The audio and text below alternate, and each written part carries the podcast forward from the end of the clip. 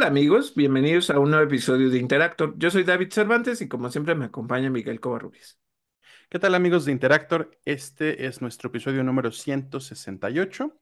Estamos en nuestra quinta temporada, quinta, ¿verdad? Sí. Eh, y esta semana les tenemos, como siempre, noticias de videojuegos que incluyen noticias de títulos como Palworld, que ha dado muchísimo, muchísimo de qué hablar. Em, Horizon, The Witcher, tenemos también por ahí algunas noticias de Nintendo. Esta semana no les tenemos reseñas de videojuegos, pero les tenemos eh, también noticias de cine, series y streaming, incluyendo a Netflix, como siempre a Marvel y DC. Por ahí salió algo de Star Wars. Y aquí sí, una reseña de Masters of the Universe Revolution. ¡Comenzamos!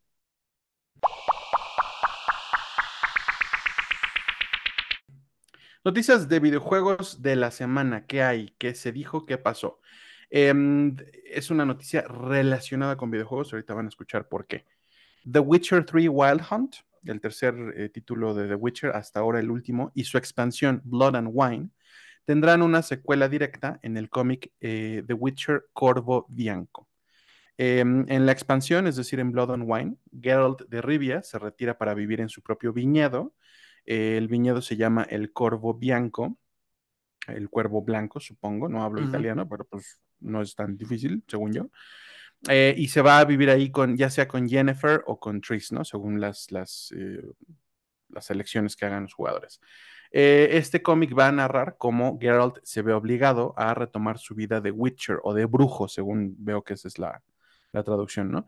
Em, lo que no me queda claro a mí todavía es si el juego que viene va a ser como ya con otro Witcher y ya no vamos a ver a Geralt, si va a ser como, eh, no lo sé, o sea, no sé si es todavía continuación de este cómic, si va a ser como el interludio entre los dos periodos, eh, o, qué, no lo sé, pero bueno, lo importante es eso, ¿no? Sale el cómic eh, The Witcher Corvo Bianco, y ahí viene la continuación directa de los juegos.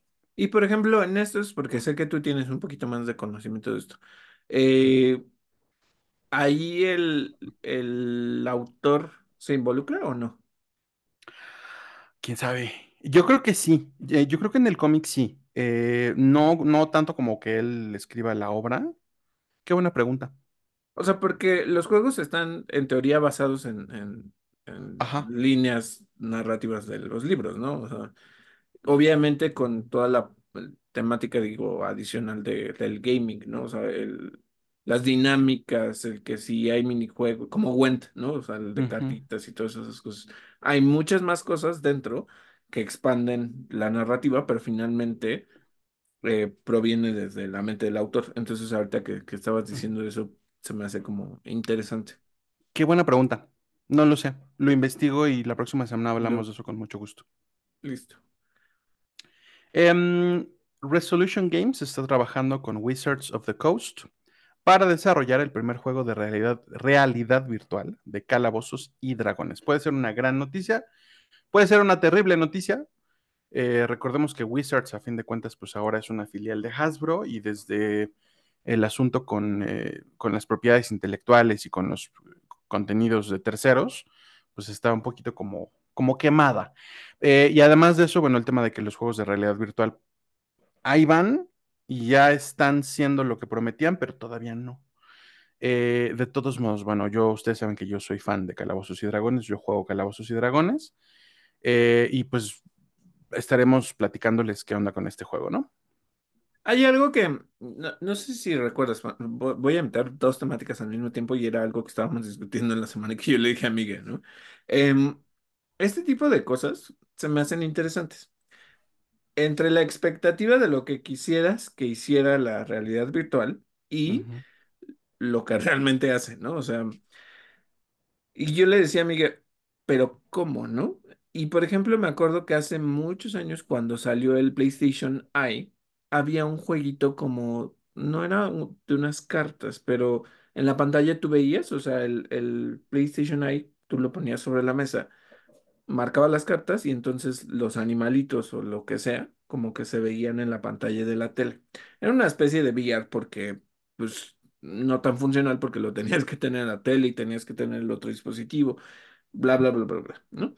Eh, hoy cosas como Pokémon, pues ya, ya lo tienen, ¿no? O sea, que si ves y, y te puedes tomar fotos y sale y, ok.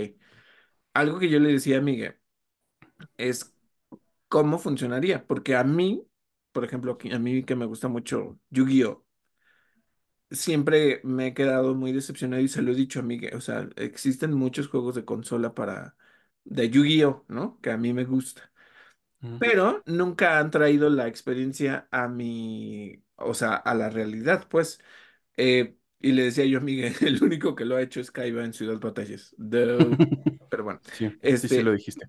porque, o sea, él lo que hacía era que pues tenía los proyectores y pues tú con el disco pues metías las cartas y jugabas, ¿no?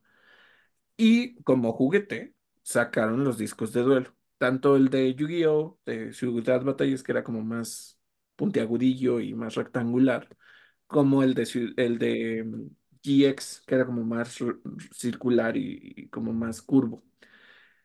Entonces siempre me ha llamado la atención porque yo creo que ahí hay una apuesta grande, ¿sabes? O sea, porque sí, sí, sí está padre tener tus cartas, sí hay todos estos torneos, tanto hablando de Pokémon como hablando de Yu-Gi-Oh, Magic, este, dime otro TGC. Ahora hay uno que se llama mm, Lord Canal de Disney. Lord, ajá, Lorcana, y está siendo muy popular. Y entonces dices, ahí es donde se debería de aplicar. Aunque Claro. fuera como, o sea, porque, y de nuevo me remonto a Yu-Gi-Oh, ¿no?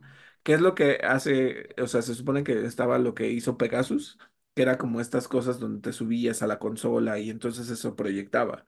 Y luego entonces Kaiba después lo adapta y lo hace más simple para que, pues, o sea, del disco de duelo salían estas dos cositas que eran lo que proyectaba el, el juego, ¿no?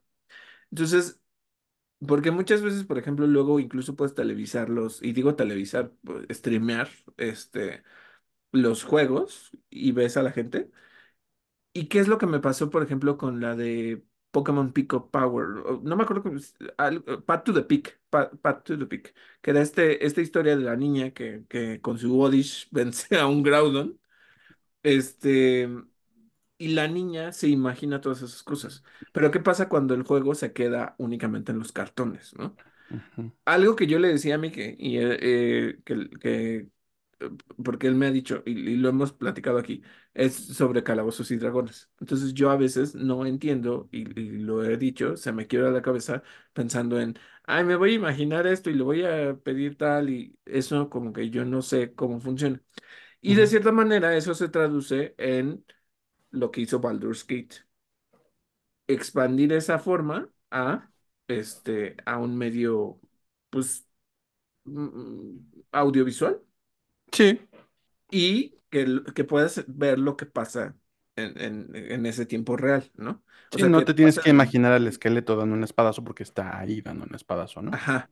Entonces, eso es lo que me falta con ese tipo de experiencias, ¿sabes? O sea, y por favor, alguien, si me escucha y está trabajando en VR, hagan algo para que pueda yo jugar Yu-Gi-Oh, aunque esté yo de ridículo con un disco de duelo en las calles.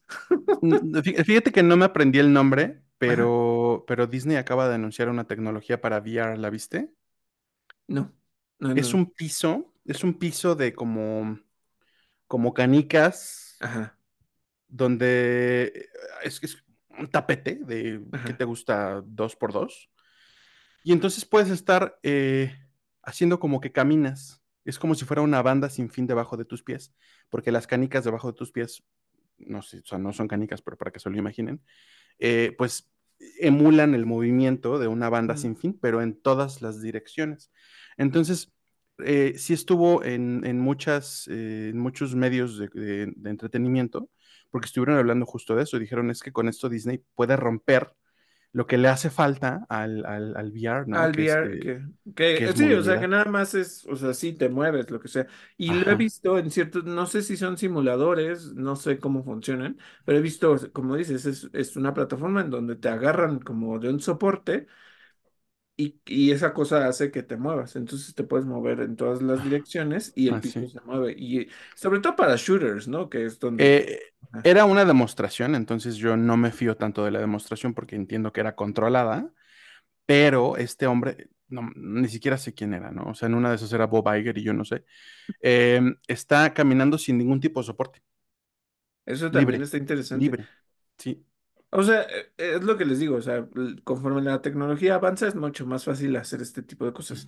Yo, Ujú. yo con, siendo Konami, que ahorita Konami no tiene juegos, pondría a mis desarrolladores a hagan que una de las cosas que más le da eh, beneficio y dinero a la compañía, que son las cartas, háganse la Sean, tecnología para que tengan, puedan jugar así. O sea, claro, va a aunque sea con romperlo. celulares.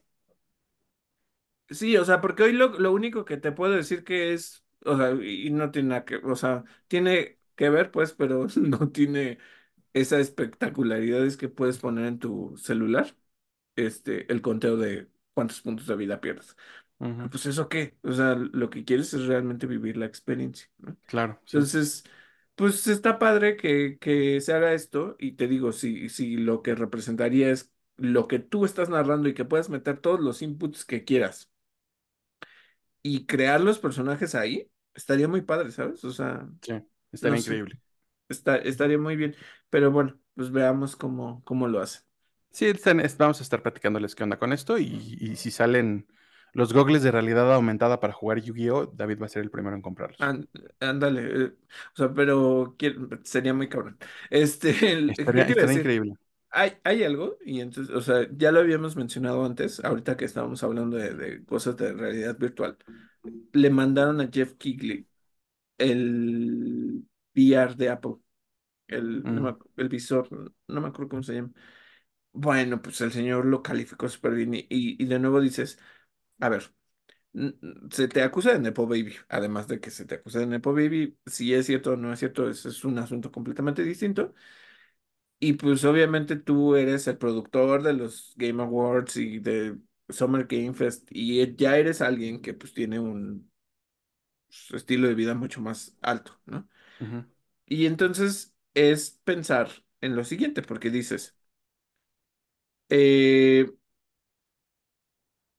le mandan esto y dicen, no, está muy padre, es toda una experiencia, cómprenlo. O sea, bueno, no, no necesariamente como que los invita a que lo compren, pero sí habla de esto. ¿no? Entonces, es como, es, es una tecnología que es inaccesible, es muy cara, es muy cara. O sea, bueno, probablemente en Estados Unidos la, la- si te esfuerzas y la pagas, pues, si pero para otros territorios, ajá. Para otros territorios se me hace algo excesivo, ¿de que estábamos hablando? De cincuenta mil, treinta mil, cincuenta mil pesos. O más, ¿no? No me acuerdo cuánto habíamos dicho que costaba, pero es mucho. Y entonces dices, ahorita la tecnología, la tecnología que, que existe es muy cara para poderla siquiera probar. ¿es el Vision Pro? Ajá. Ahorita te digo. Nosotros de Estoy aquí justo en Apple, sí. calculando cosas, viendo qué tan caro está ¿Qué tan caro es? Eh, bueno, el sitio está increíble y por supuesto el precio no está hasta arriba. No, obviamente lo vas a ver hasta abajo porque, pues, ¿por qué Ajá. te van a decir cuánto cuesta? Sí, y te lo van a poner difícil, además. Diseñado por, ¿cuál es su poder? ¿Cuál es su sonido? Tridimensional, quién sabe O qué. costaba ochenta mil, no me acuerdo cuánto costaba, pero estaba muy caro, muy caro. Pues no, no viene el precio. Mira, o sea, yo- eh. Si no viene el precio es porque es demasiado caro. Me, acue- sí, me recuerda el cómic este donde Emma Frost le dice a Cyclops que, que a poco él cree que Emma iría a una tienda tan, tan vulgar como para que tenga etiquetas en la ropa.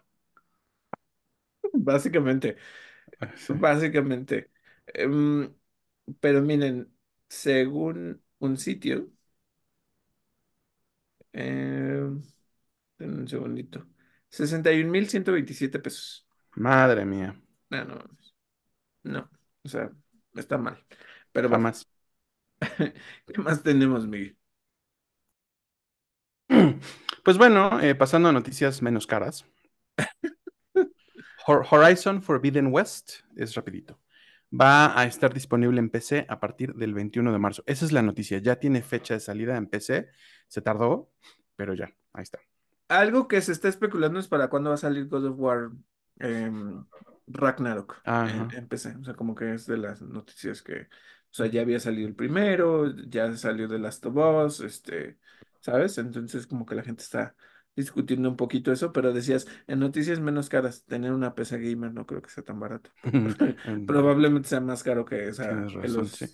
Con, con lo que te cuesta, con lo que te cuesta un Apple, ¿cómo dijimos que se llama? Vision, Vision algo, Vision no sé qué, te armas una PC gamer.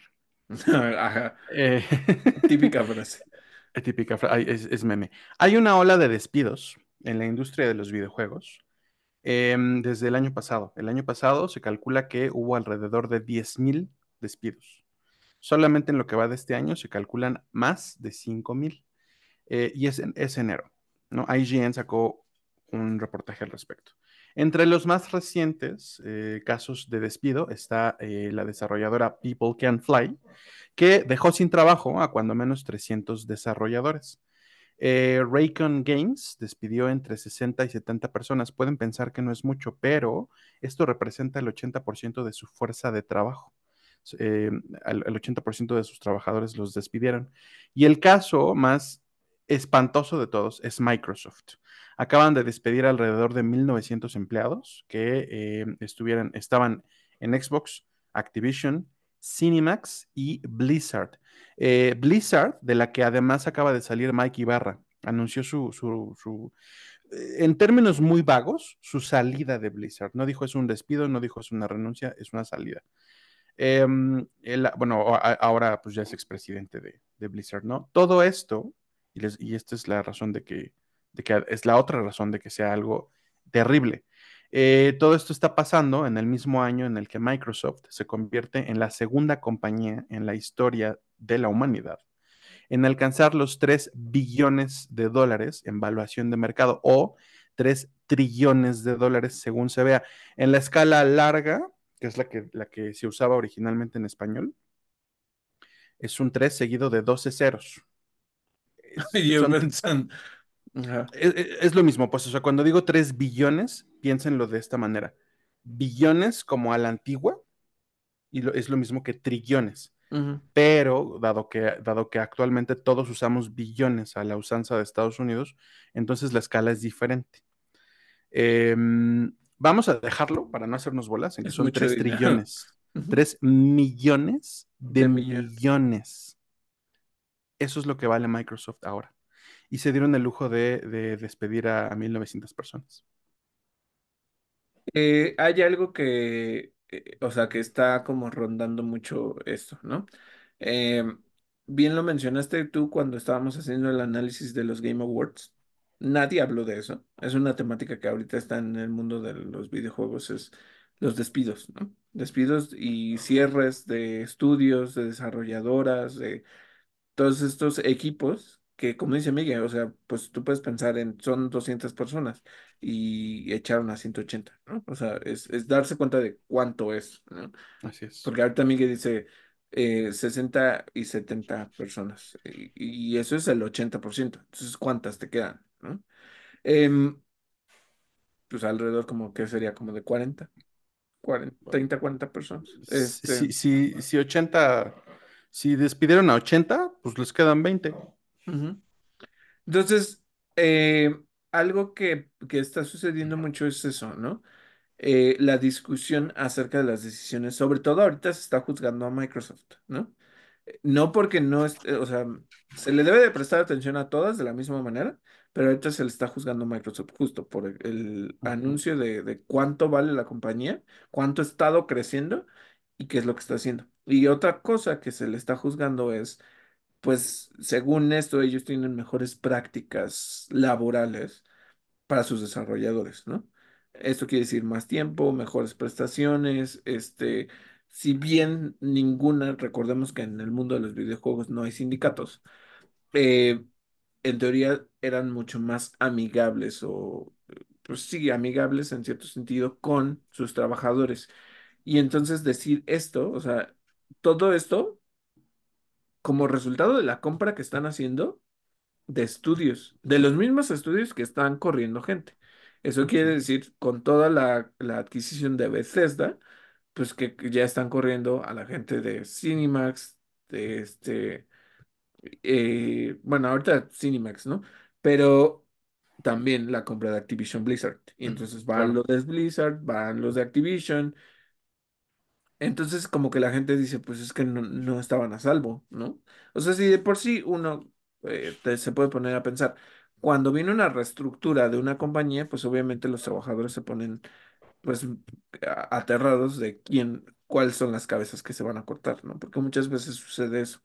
Pero en teoría, te digo, entonces, ¿qué pasa? Porque hace poco, lo mencionamos en el episodio pasado, salió este Developer Direct, ¿no? Y que si están sacando el juego de Indiana Jones, que es en primera persona, que eso a mí no me gustó, este, que si Senua Saga, que si, no me acuerdo cuáles otros anuncios hicieron. Y entonces, ya estás diciendo, ya van a salir de estos juegos. Algunos van como siempre a Day One, a Game Pass. Y ahorita, después vamos a entrar en la otra temática que está pesada, ah, con respecto de Xbox y lo que está haciendo. Y entonces tienes todos estos despidos a pesar de que estás poniendo a, hacer a, a los estudios trabajo, ¿no? así es. Y ahora dices, ¿qué va a salir? ¿Qué va a salir? Porque entonces tienes mucha menos gente y entonces la vas a cronchar. Claro, claro. ¿Qué es O que nos van a decir que se, que se están poniendo a reclutar nueva gente con lo caro que es reemplazar gente. Ojo, ¿Son, son, que no son movidas de impuestos acaso? no sé algo, porque tú aquí dirías, bueno, si tienes un contrato fijo, te sale más, eh, te sale caro despedir a la gente que lleva muchos años, ¿no? Claro, pero yo no sé si funciona igual en Estados Unidos. No lo sé. sabe. Es algo A, que... eh, a mí me ha dado la impresión de que tienen leyes laborales mucho más vagas que las que tenemos aquí en México. Entonces imagínate, si no les sale caro, si no tienen que dar una indemnización por esos trabajos, entonces pues tráete a la gente que sea y le pago claro. menos. Ujú. Y ojo, Y, no es mi tip mal, hágalo. malbaratas el medio. Ajá. Sí, Malbaratas el o medio. sea, Eh, y, y bueno, el tema de los Game Awards, de, de cómo no se le dio eh, tribuna a las personas de las desarrolladoras para verdaderamente tener su momento y hablar.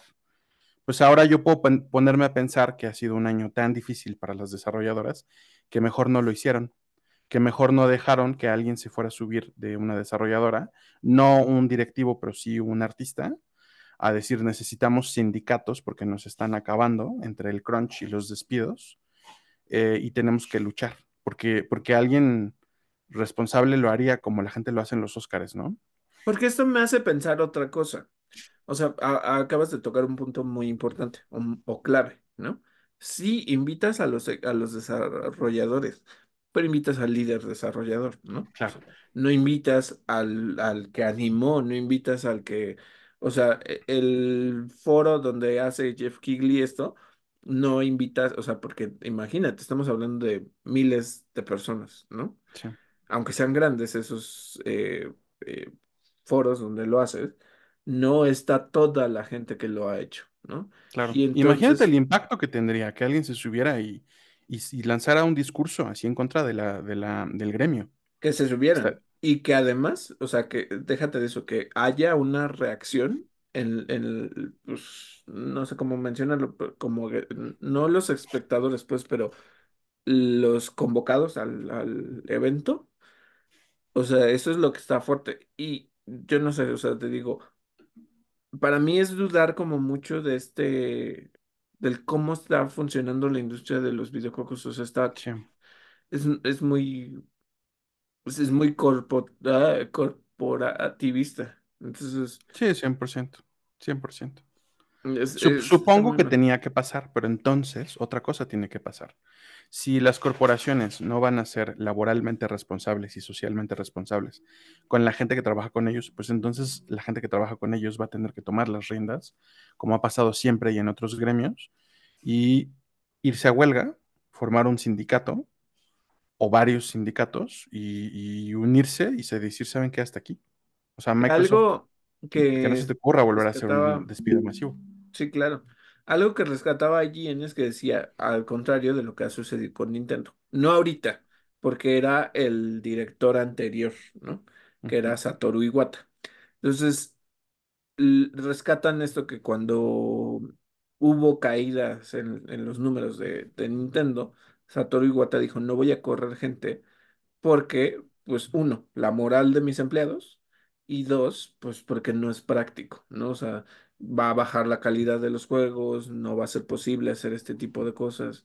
Entonces, no, y de nuevo, porque muchas, o sea, podríamos interpretarlo como que yo estoy defendiendo que, ay, Nintendo sí lo hace y por qué los otros no.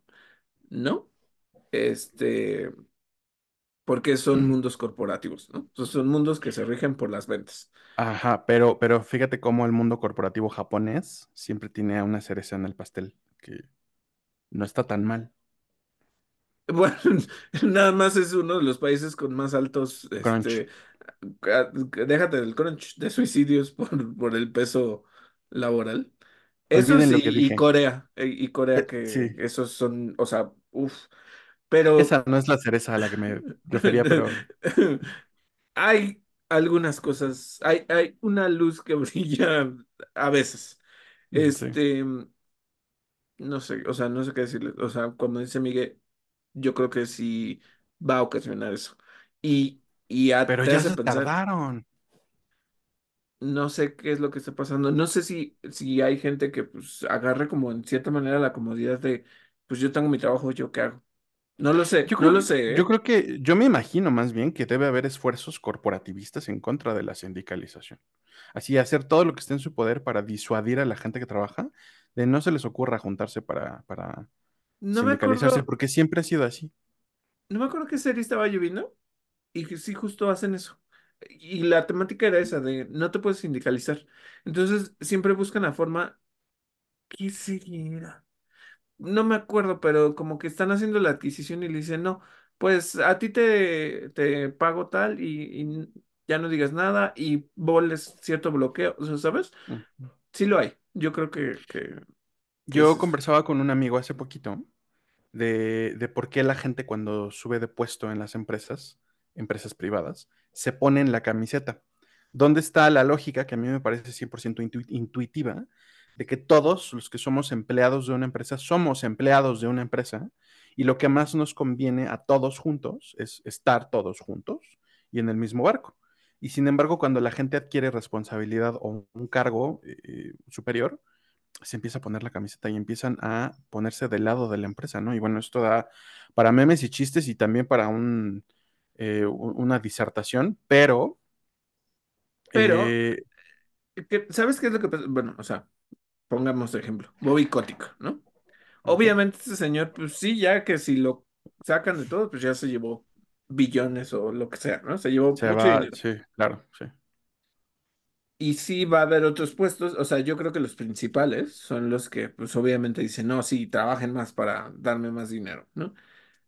Pero como dices, hay, hay gente que pues no, no, no gana eso, no eres una cabeza de, ¿sabes? O sea, no tienes acciones, no, así no es, formas parte de, de eso y pasa. O sea, yo, un- sin decir nombres, ¿no? Pero yo tenía un compañero en, en, en un lugar en el que trabajé que era de, no, es que todos aquí son súper buena onda. Sí, sí hay problemas, pero son súper buena onda. ¿Y qué pasó?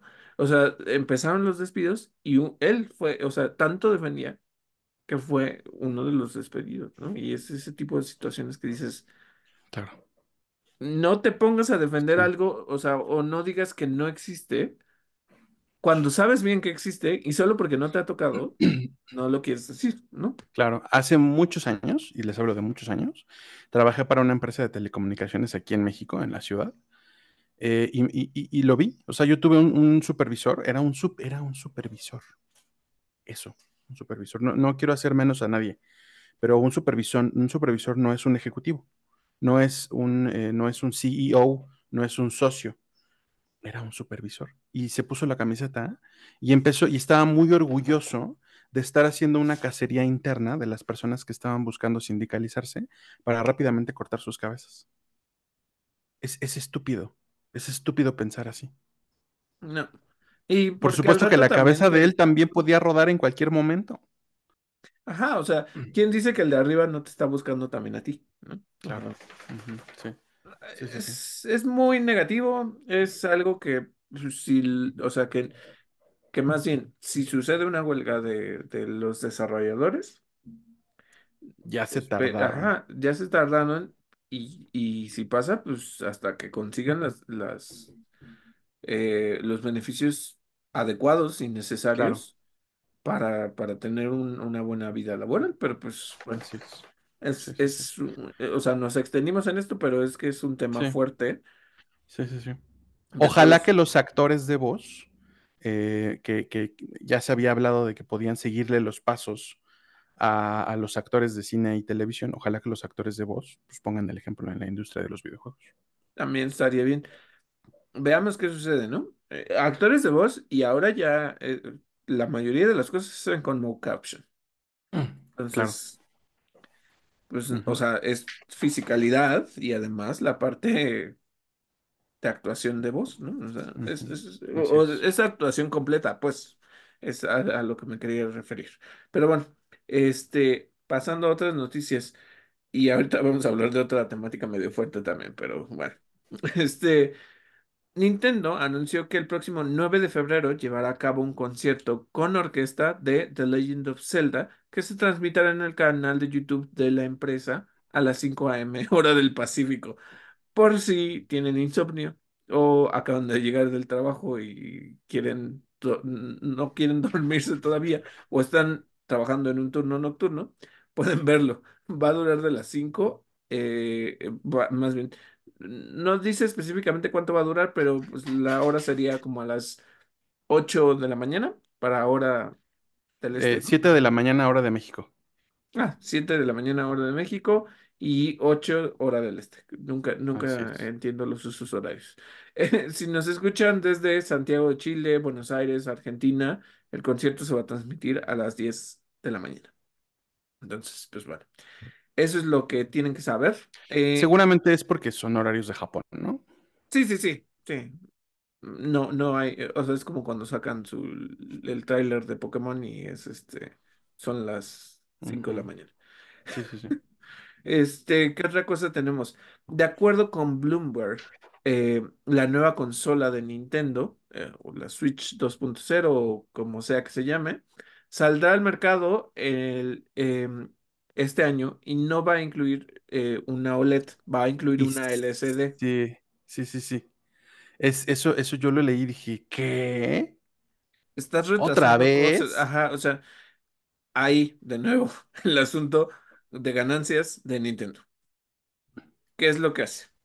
Que lo hace Pokémon o Game Freak específicamente, venderme el mismo puto juego en otra versión. No más porque Ahora es la tengo misma cinco puta cosas consola. adicionales. Es la misma puta consola. O sea, sí va a ser nueva, sí va a tener cosas padres. Pero al rato entonces vas a sacar el puto OLED de esto. Y es. entonces, ¿qué hago con la versión Ah, anterior? Es, sí. es un desmadre. O sea, voy a ser sincero porque yo se los dije. Yo no quería comprarme el OLED pero algo le pasó a mi, a mi Switch anterior. Entonces, Ajá. pues por necesidad, o bueno, por mi necesidad, yo me compré el OLED, ¿no? O sea, pero ¿cuál es el punto? O sea, ¿por qué quiero tener versiones de algo? O sea, bueno, sé que hay mucha gente que sí los colecciona, sí, pero de- no, no sé si debería ser opción. 100%. Ay, Nintendo, yo no sé, no sé, no sé, no sé. Pero bueno, eh, otra temática fuerte.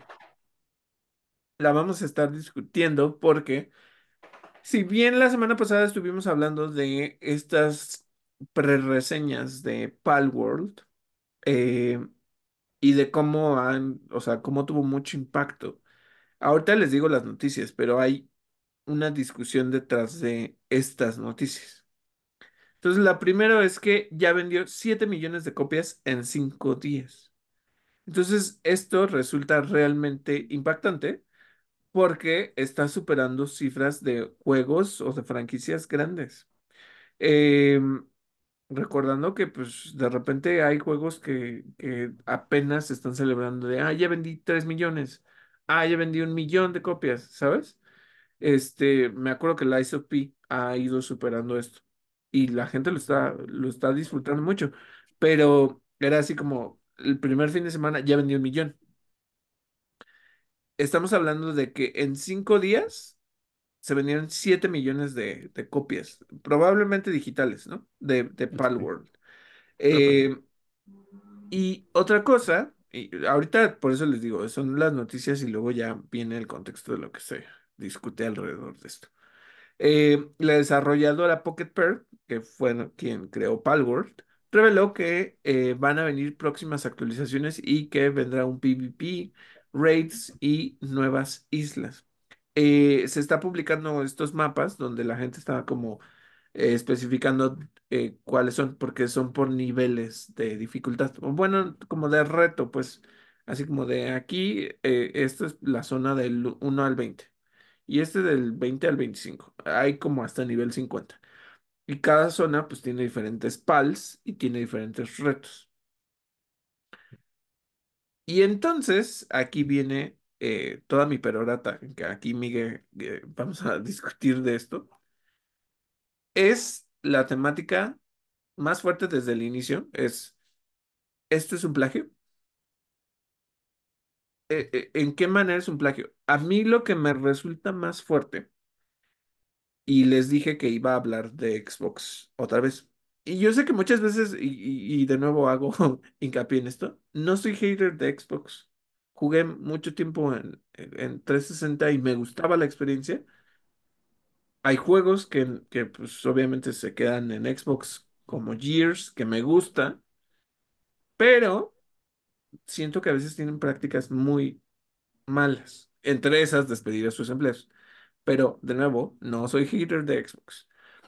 El asunto es el siguiente. ¿Qué fue lo que Eh, vimos? David, de lo único que es hater es de las secuelas de Star Wars. Ah, sí, sí, sí, sí. Es- y eso sí, no, no lo niego. Y Miguel me lo echa en cara cada- Sí. Pero, este, ¿cuál, cuál fue la, la otra cosa que tú dijiste que no existe? Ah, Porque, porque Miguel me la volteó y, y no este, dioses de... No, no es Ah, cierto. la, Inmortal, ¿Inmortales? Inmor- o, Dioses de Egipto, una de las Una de esas. Ajá, bueno. Pero Miguel también ha borrado de su, de su mente películas. Ah, la película de Shyamalan de Avatar. Ah, sí, sí, sí. Miguel, sí, sí, sí, tienes razón.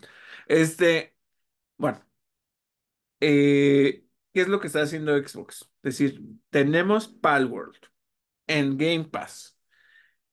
Mientras, es, lo, y lo discutimos la semana pasada, mientras estaba hablando de que Hi-Fi Rush probablemente va a llegar a Nintendo Switch cuando era un exclusivo de Xbox.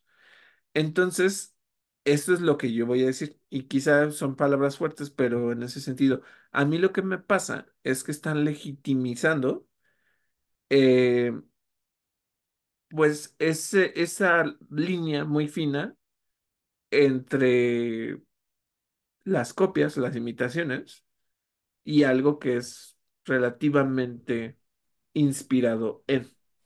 ¿Cuál es? ¿Cuál línea fina? Está muy cabrón. O No, sea, yo no, sé. déjenme de una vez establecer mi postura, Sí, sí, porque es, sí. es mi primera intervención seria en este tema.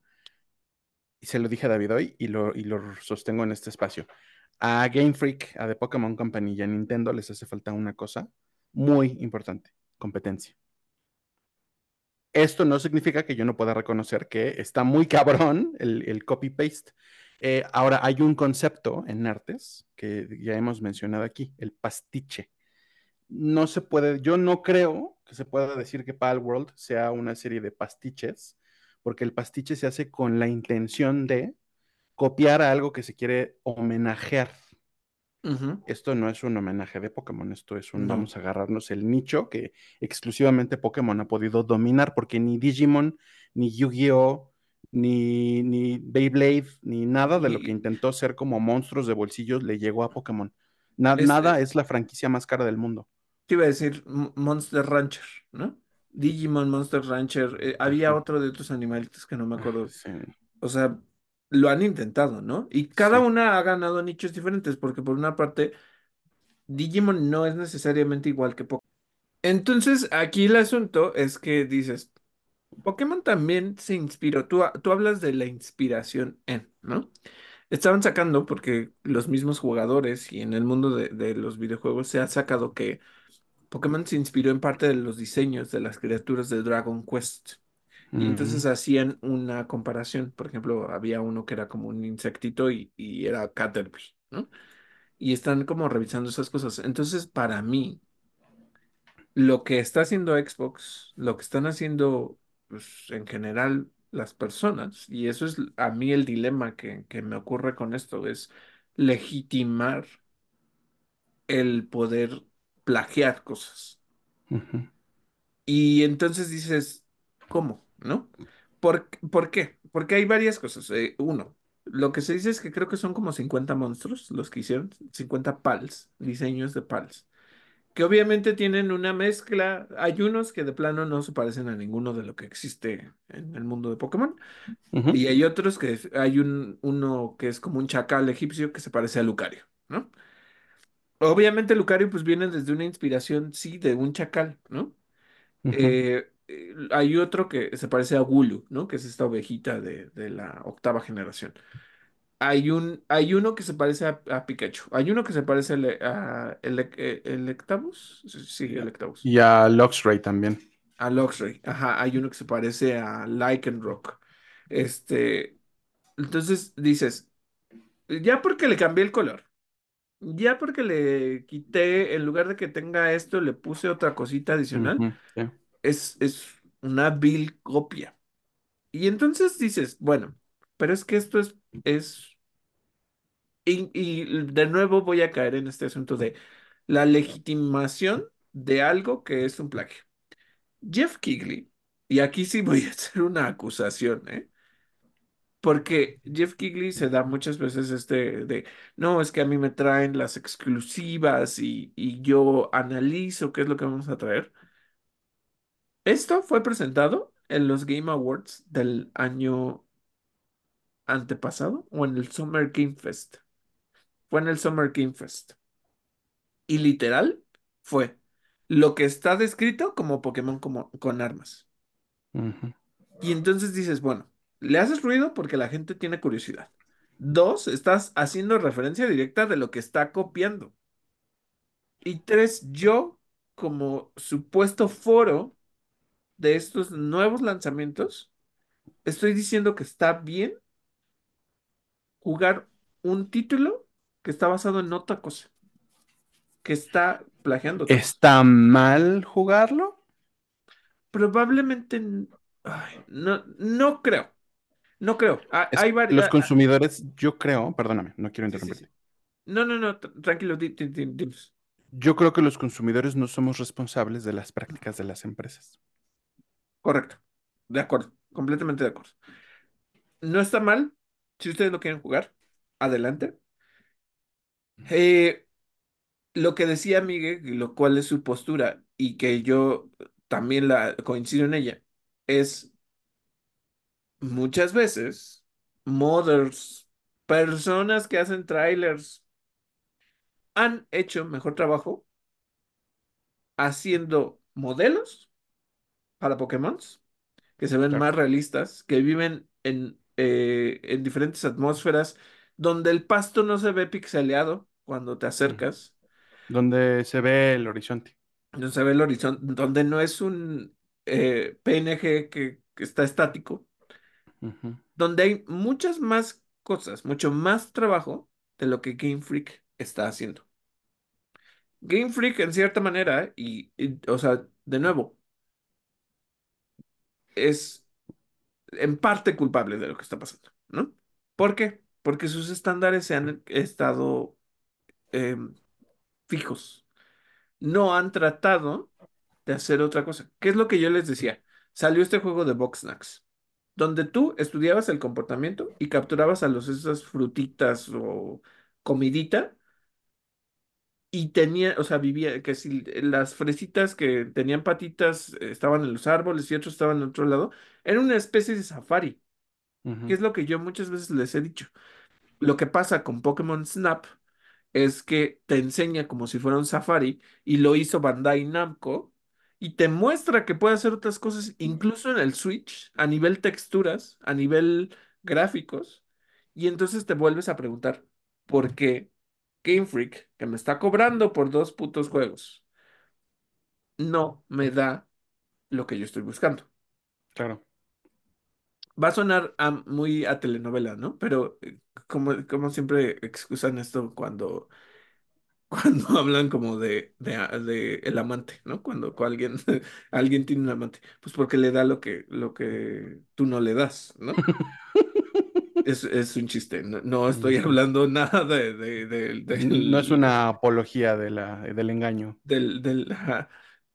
Pero es, Palworld está ofreciendo otra cosa que Game Freak no hace.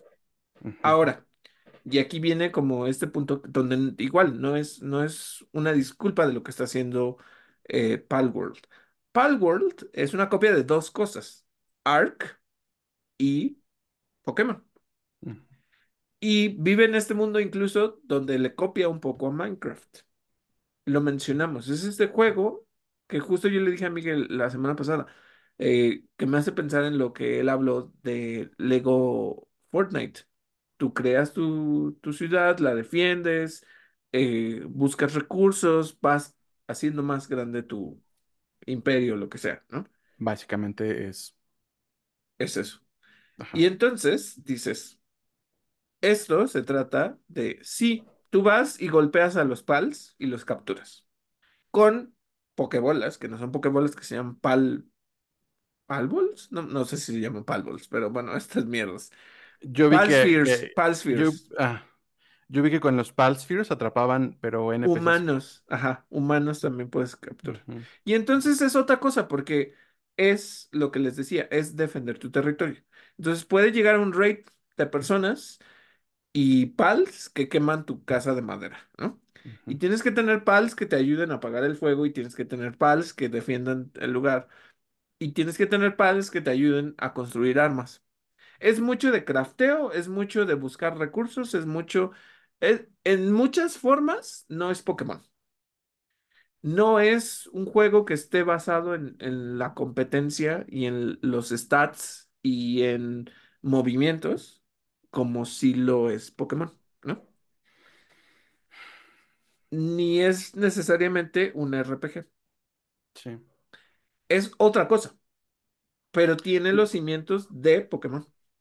Creo, mira, ¿sabes qué? Creo que ah, me, me está como cayendo el 20 de una cosa, ¿no? Tú me sabrás Ajá, decir si, si, si, si no lo estoy viendo con tanta claridad, a lo mejor me falta algo de contexto.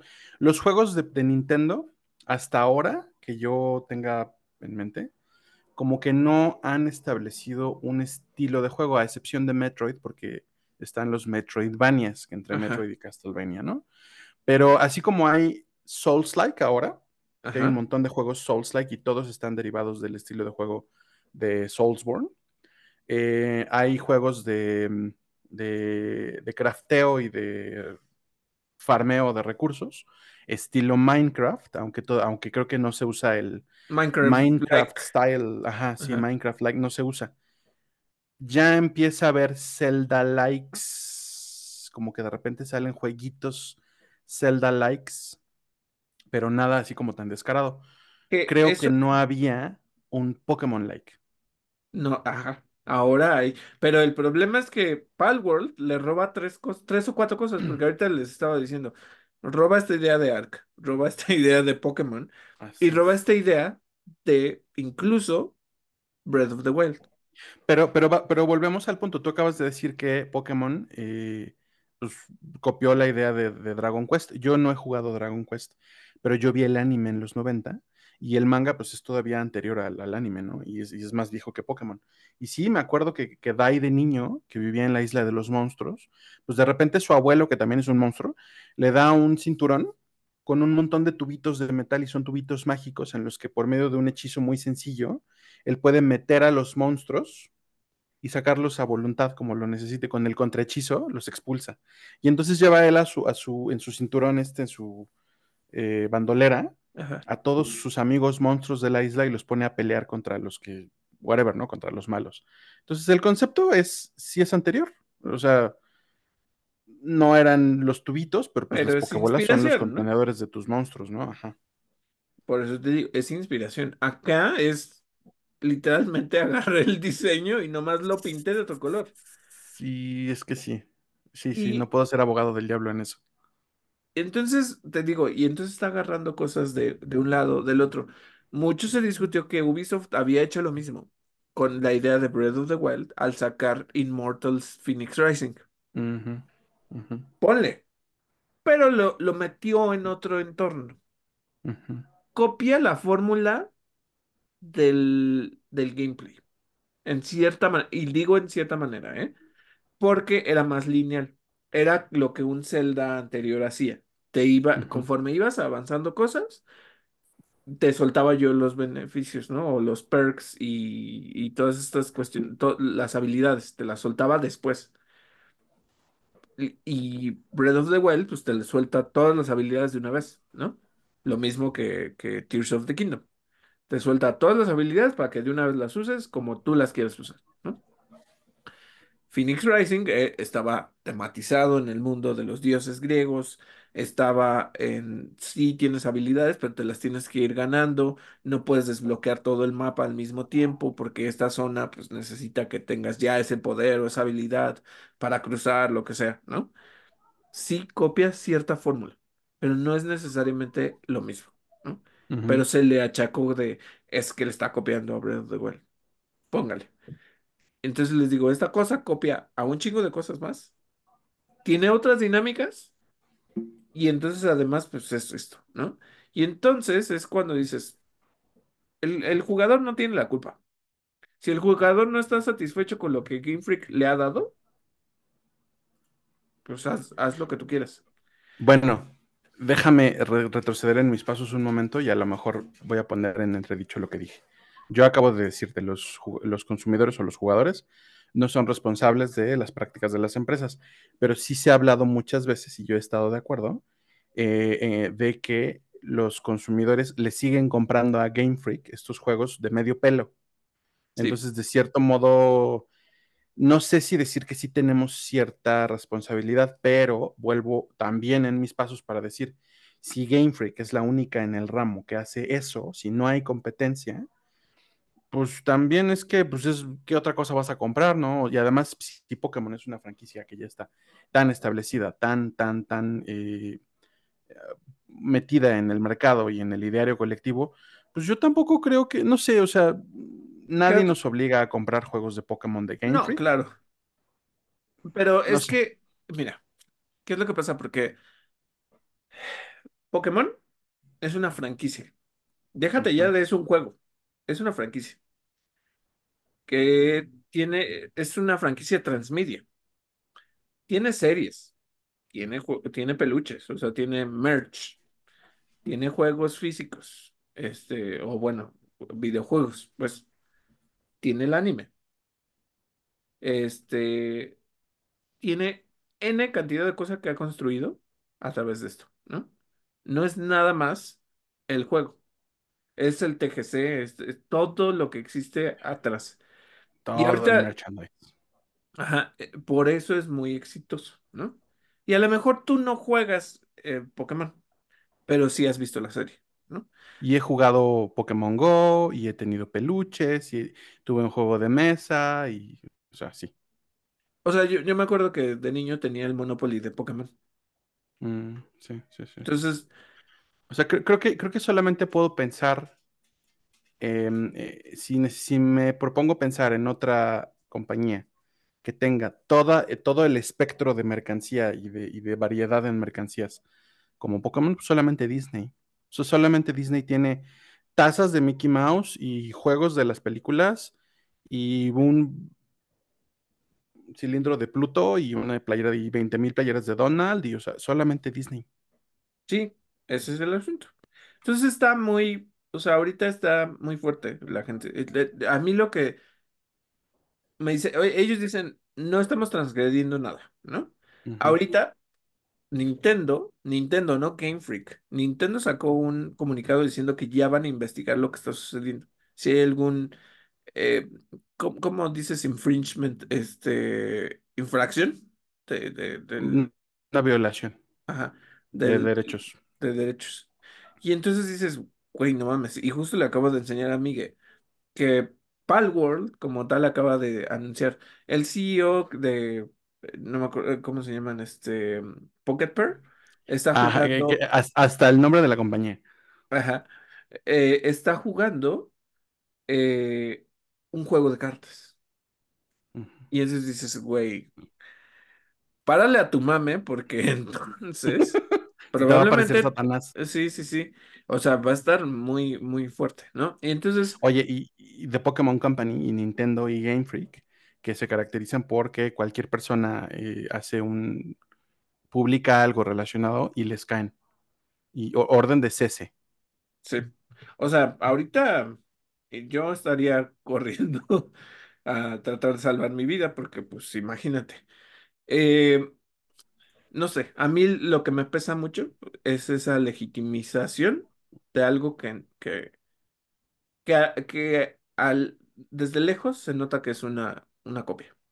Pues sí, Eso, pues sí. eso es lo que a mí digo, uff, no sé, al rato Sí, va a haber una copia de otra cosa. no creo, no creo. Yo creo que este va a ser un caso único, aislado, eh, o no lo sé, yo soy bastante optimista al respecto. Eh, pero yo voy a decir algo, eh, si eso es lo que se necesita para que Game Freak y Nintendo y The Pokémon Company se pongan a trabajar en juegos que valgan lo que cuestan, que así sea. Ahora viene otro tema, porque justo acabas de tocar eso. Tú has dicho, no tiene competencia. Se han dormido en sus laureles, ¿no? Sí, pero los ciclos de producción de Game Freak no se pueden permitir actuar en tiempo real. Ese es el problema. ¿Por qué lo digo así? Porque, se, o sea, desde años antes de preparación se tienen que diseñar los monstruos, ¿no? O sea, los Pokémon. Esos van a salir en el anime, esos van a salir en el merch, esos van a salir en tal, tal, tal. Que yo diría, enfócate sí en seguir construyendo que va a haber anualmente la construcción de estos personajes, pero cambia el gameplay.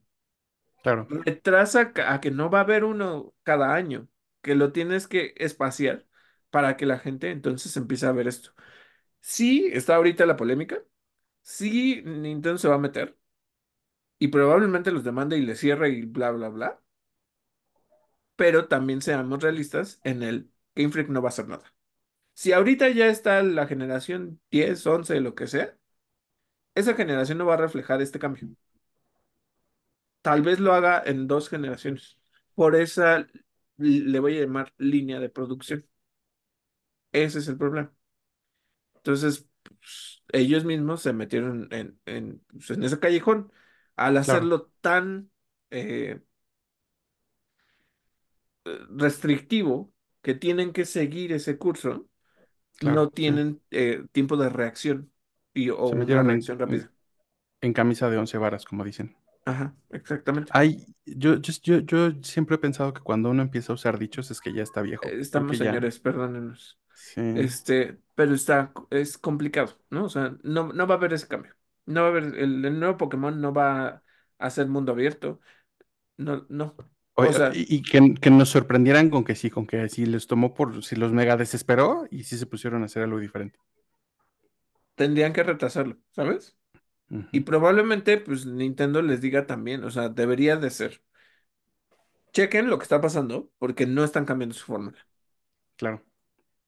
Veamos qué Sí. sucede, pero te- se me hace Eh, muy fuerte. oye, oye, ni- imagínate, la- así es, es imaginario. eh, Nintendo compra Pocket Pair. No creo. No, no, yo Yo creo que pero Nintendo destruye las cosas antes de, de aceptar sí, que, que sí. alguien está haciendo otro trabajo. Nintendo, dig- Nintendo digiere su comida afuera de su cuerpo. Exactamente. Bueno, y pasando a nuestra sección de cine, series y streaming, ¿qué tenemos, Miguel? Varias noticias esta semana. La primera es que Gillian Anderson se unió al cast de Tron 3, o como te gusta a ti llamarlo, De Tren, tren. eh, junto con Jared Leto, Cameron Monaghan y Evan Peters. Eh, una noticia de The Hollywood Reporter es eh, que hay una nueva película de Jurassic World en producción. La buena noticia, por si les parece que ya se la, la alargaron demasiado, es que tienen a, a David Cope a cargo del guion. ¿Y qué significa esto? Él fue guionista de Parque Jurásico y de El Mundo Perdido. Además ha sido guionista de Indiana Jones y El Reino de la Calavera de Cristal. Quizá esa no sea tan buena referencia. Pero Spider-Man de 2002 también, La Guerra de los Mundos, la de 2005 con Tom Cruise si es que les gusta, a mí me parece muy buena. y Ángeles y Demonios, entre muchas otras. O sea, es como que de los 10 guionistas Ajá. de, más importantes de Hollywood en cuanto a recaudación, creo que está en esa lista. Spider-Man de, de 2002 todavía son las de Tobey Maguire. Sí, Sí, sí, sí. Es que eh, yo se me van las fechas. Eh, sí, algo que estaban diciendo es que, o sea, mm, ¿cómo se llama el autor? Algo Crichton. uh, Este, Michael, Michael Michael Crichton. Ajá. ¿Es Crichton? Yo siempre le he dicho Crichton. Bueno, Christian, Crichton, no sé. Este, como que de alguna manera está involucrado. O sea, como que van otra vez, como que esas temáticas ya las han retomado en sus libros y que en teoría no debería de ser como mayor problema. Em, hay algo que lo platicamos justo cuando hablamos y reseñamos este Dominion, ¿no? El asunto es que lo que sucede es que te hablan mucho como de, ay, el impacto que tienen los dinosaurios y cómo este era convivir con ellos. Eso llega hasta el final de la película, ¿no? Cuando en realidad el tráiler eh, y, este pequeño clipcito que hicieron de Rexy que se había escapado en uno de los bosques y todas estas cuestiones, pues no se había ejecutado de la manera correcta, ¿no? Este, como que de repente sí hay lo- los dinosaurios en la ciudad y todas estas cuestiones, pero no llegaron tanto a ese aspecto, pues, entre social y como de la naturaleza, ¿sabes? O sea, como el choque entre los humanos y los dinosaurios. Y en teoría se supone que esta película lo debería de tratar. Porque pues ya no puedes estar repitiendo una y otra vez. Ah, bueno, este, porque la tercera, Dominion, ¿no? Es otra vez los tenemos en una reserva y se nos escapan, ¿no? Y, y no puedes estar tratando esto una y otra vez, una y otra vez, ¿no? Entonces, creo que encontrar otra narrativa sería bueno para la franquicia. Entonces, A mí se me hace un poquito, yo sé que es ficción, desde el principio la gente puede decir, ay, pero siempre es inverosímil, inverosímil. no es cierto. Eh, yo creo que era bastante creíble que hubiera islas contenidas, hábitats ajá, contenidos, pero ya llevar a los dinosaurios a la civilización y, y saber además que son pues, tan relativamente pocos, pues no, se me hace como que no tiene ningún futuro una especie de monstruos, porque siempre, siempre también una de las cosas que, que Crichton, Crichton, Crichton, como se llame, ha eh, planteado en los libros es que no son dinosaurios. Es que los llaman dinosaurios, pero lo que, lo que los bioingenieros crearon son animales que están diseñados para expresar características que la gente del parque quería que expresaran. Y si querían que se vieran feroces, pues feroces. Y si querían que se vieran ágiles, pues ágiles. Y si querían que fueran más grandes de lo que la especie era, pues más grandes de lo que la especie era, ¿no? Y además con conductas raras, porque pues no tenían dinosaurios de quienes aprender. Era justo lo que sucedía o que sucede en este en Jurassic World. Cuando empiezan a hablar de, no, es que los consumidores, o sea, y, y- y, pues, lamentablemente ese tipo de cosas suceden en los parques de atracciones, ¿no? Los consumidores ya no se sienten emocionados por ver esto, ahora quieren más. eh, de ella dice, ¿no? Está Bryce Dallas Howard, dice, quieren más dientes, quieren más garras, quieren que sean feroces. Entonces, sí, o sea, de nuevo, mete otro aspecto social y, y sobre todo como muy filosófico al respecto de qué son estas cosas, porque ya no son los dinosaurios que existían antes, ¿no? Entonces, claro, sí, sí, sí. El tema eh, de las plumas, ¿no? También. ajá, eh, sí, claro, porque estos pues es- son reptiles y todo. Algo que pues se especula o se preguntan es qué sucede, porque yo ya no acabé de ver Camp Cretaceous, como que al final me costaba ya mucho trabajo eh, O sea, como que no se resolvía la, la problemática pronto y me aburrí al final de la temporada. Sin embargo, va a haber Camp Cretaceous, no me acuerdo qué más, donde Darius, ya más grande, eh, va a ayudar a, a dinosaurios, ¿no? Entonces, de repente, eh, ahorita decías una temática de, no, es que luego, este, pues todo esto es ficticio. Sí, sí es ficticio, pero dentro de un mundo ficticio siempre existen reglas generales, ¿no? O, o bueno, Claro, un escritor o alguien que genera una narrativa debe de establecer ciertas reglas, ¿no? Entonces, eh, Obviamente hay hoyos en las tramas, como por ejemplo, ¿qué pasa cuando muestran que los, no sé si son pterodáctilos o pteranodones, se escapan en Mundo Perdido, ¿no? Ahorita claro. mencionaste Mundo Perdido. ¿A dónde llegaron? O sea, nada más se dieron la vuelta y luego se regresaron. No, Sí, ¿no? claro, O sea, claro, porque en teoría la naturaleza de las aves, aunque estas sean como más reptiles, pues es migrar, ¿no? Entonces, eso no queda claro. Este, por ejemplo, ¿qué, qué, cuál fue el impacto del, del, ¿cómo? ¿es mososaurio? El, El el mosasaurio, el, mosasaurio, el- como el lagartote sí, gigante, sí, ¿no? Se, se está comiendo a las ballenas, ¿sabes? O sea, como que hay muchas cosas que no quedan claras y que pues a lo mejor el, esta nueva película debería de tratar.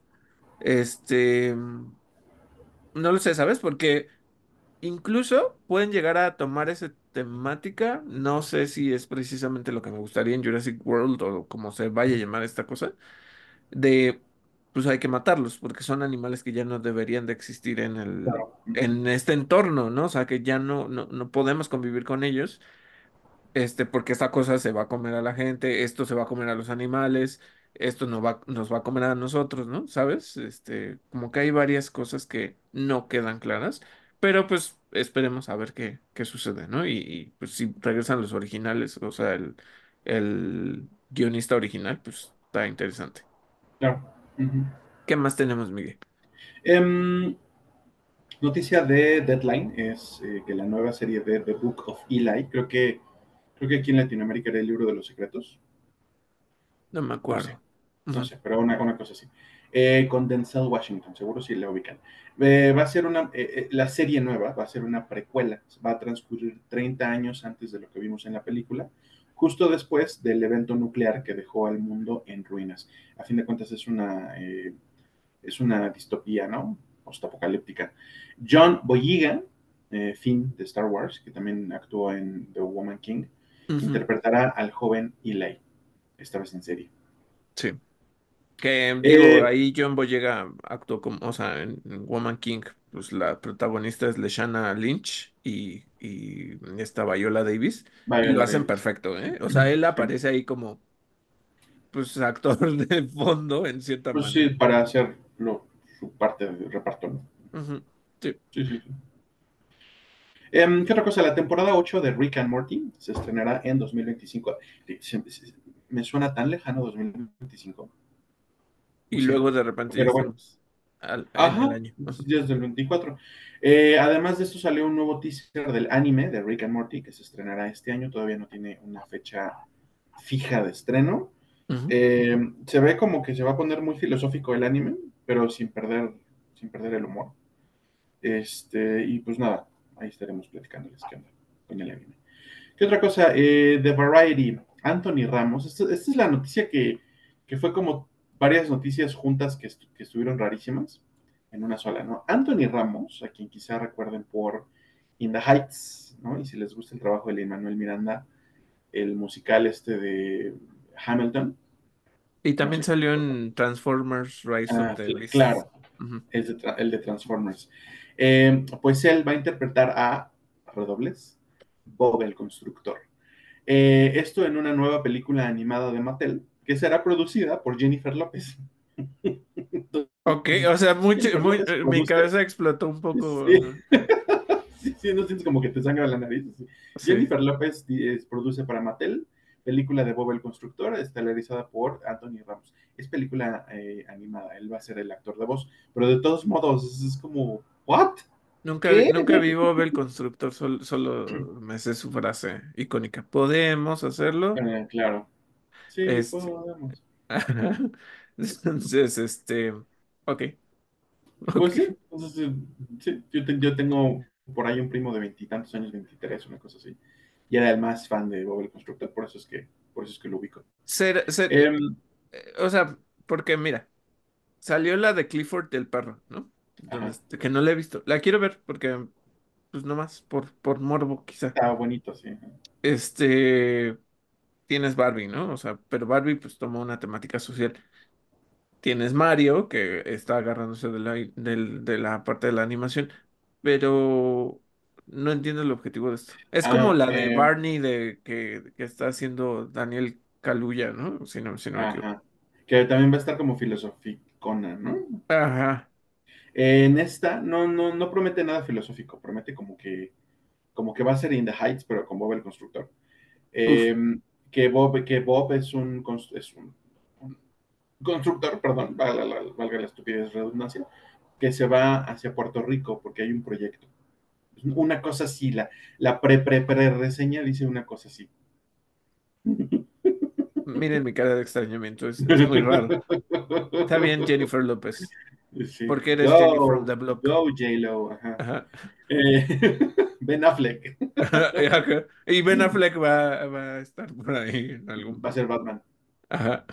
Eh, otra, otra, otra noticia es que Coleman Domingo se unió al cast de la biopic de Michael Jackson en el papel de Joseph Jackson, es decir, el papá de Michael, de Janet, Jackie, Tito, Jermaine y Marlon, que eran los, los Jackson. Los Jackson fue. Y los otros cuatro hijos, porque tuvieron diez. Y, Ay, cabrón. Y, y, yo leyendo, leyendo como la biografía de Joseph Jackson, me voy entrando de que Michael tuvo un, un gemelo, pero que murió prematuramente. Ah, mira, no sabía. Es la, la, mitad de un paquete. Eh, bueno, era. Eh, otra, otra noticia, Keanu Reeves recibirá el primer Lance Reddick Legacy Award, el primer premio legado de Lance Reddick de la Academia de Cine de Ciencia Ficción, Fantasía y Horror. Eh, ellos son los encargados de los premios Saturn y obviamente pues será entregado durante esta, esta premiación. Eh, Dev Patel, Skins, eh, el Hotel Marigold, eh, ¿qué más? Slum También salió en... ¿El de, ¿El de Avatar era de Patel? Eh, sí, en la película que no existe, en la película del efecto Mandela, era de, era Dev Patel. Eh, pues bueno, él tendrá su debut como director en la cinta Monkey Man. Eh, es una película de la casa productora Monkey Pop Productions, es la productora de, Jordan Peele, que ha cobrado tanta relevancia en los últimos años. Eh, y Dev Patel también va a estelarizar la película. Él la, dirige y la estelariza. Siempre me ha llamado la atención como escuchar a la gente que se dirige y a sí misma, no sé. Eh, la historia estará basada, yo creo que ligeramente porque es como actual, en la leyenda de Hanuman, el hombre mono del de, subcontinente indio, que es diferente del hombre mono de ajá, China, ajá. pero yo creo que están relacionados, ¿eh? como que uno le copió al otro.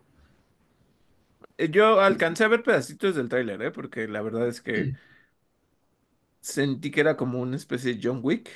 Y ah. no es que no me guste John Wick, solo que pues... Es que sí es como thriller de venganza. Ajá. Pero, pero parece que Con su... una máscara de chanco.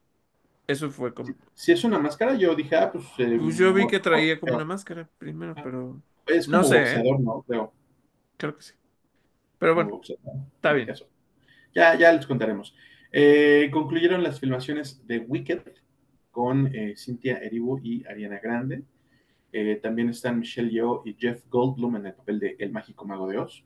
Se trata de la primera de dos películas y su fecha tentativa de estreno es el 27 de noviembre de este año. ¿A ti te gusta la historia del Mago de Oz? Me gusta. Eh, hay que decir desde este momento para que no haya sorpresas. Wicked es el musical del Mago de Oz. Wicked es una, un libro, bueno, no es un libro, es una obra musical basada en el Mago de Oz, que tiene a la bruja del oeste, Elfaba, por protagonista. Eso es lo que vamos a ver. Me gusta la historia, sí. Eh, más bien conozco gente de teatro musical que sí la consideran como wow, increíble, incluyendo a mi novio. Eh, y pues por eso es que seguro sí la voy a ver. Bien, ahí, ahí nos cuentas qué tal. Sí, eh, noticias de Netflix y ya nos cuentas qué onda con Marvel y DC. Y noticias de Netflix, ya para que nos cuentes qué onda con Marvel y DC, eh, son dos nada más. El medio de In Snyder reportó en exclusiva que Netflix descartó la película The Mothership. Se trataba de un thriller de ciencia ficción estelarizado por Halle Berry, cuya producción está completa. La película está completa, pero, pero al parecer, al parecer ya nunca verá la luz. Eh, ¿Significa esto en términos muy escuetos que Netflix está siguiendo el ejemplo de Warner Bros. Discovery y está mandando a la bóveda? ¿Quién uh -huh. sabe si por recortes presupuestales o, o, recortes, perdón, este no, por temas de impuestos? ¿Quién sabe si para eso? No lo sé. A lo mejor. Pero es una película que ya, que, que, que según esto, hasta este momento no, no va a ver la luz. Hasta ahorita que yo haya visto, no hay ninguna especie de backlash. La gente no está como reclamando, como pasó con la película del Coyote. Uh -huh. eh, es o sea, lo que a mí me impresiona es que es una película con Halle Berry. Y hay otra noticia relacionada con Netflix que viene de Deadline, y es que Matt Damon va a estelarizar una película llamada Animals. Es otro, otro thriller, pero este es de secuestros. Eh, lo dirige Ben Affleck, que pues, es la, la, mugre de la uña de Matt Damon. Eh, y, y, mi punto es, si Netflix está tomando este tipo de, de, medidas, siguiendo el ejemplo de Warner Bros. Discovery, con una película que tiene a Halle Berry, ganadora del Oscar, ¿qué futuro o, o, qué seguridad pueden tener Matt Damon y Ben Affleck? Se me hace, no entiendo, ¿eh? O sea, me gustaría entender cómo funciona eso, porque dices, bueno, para evitarlo de impuestos. ¿Impuestos de qué? ¿De las ganancias de la película? Probablemente. De, de lo que tienen que reportar en taquilla. Mm, porque el costo de producción pues, se queda ahí. Si no, si no haces que, en el caso de Netflix, haya más contrataciones o algo por, por justo que, que llama mucho la atención la película, entonces, ¿qué pasa? O sea, ¿no pierdes dinero igual si no la publicas? Mm, es Eh, no que entiendo, ¿eh? O sea, no sé, y quizá tampoco, pero sí, yo, que yo, yo, no yo sé tampoco. por qué hacer eso.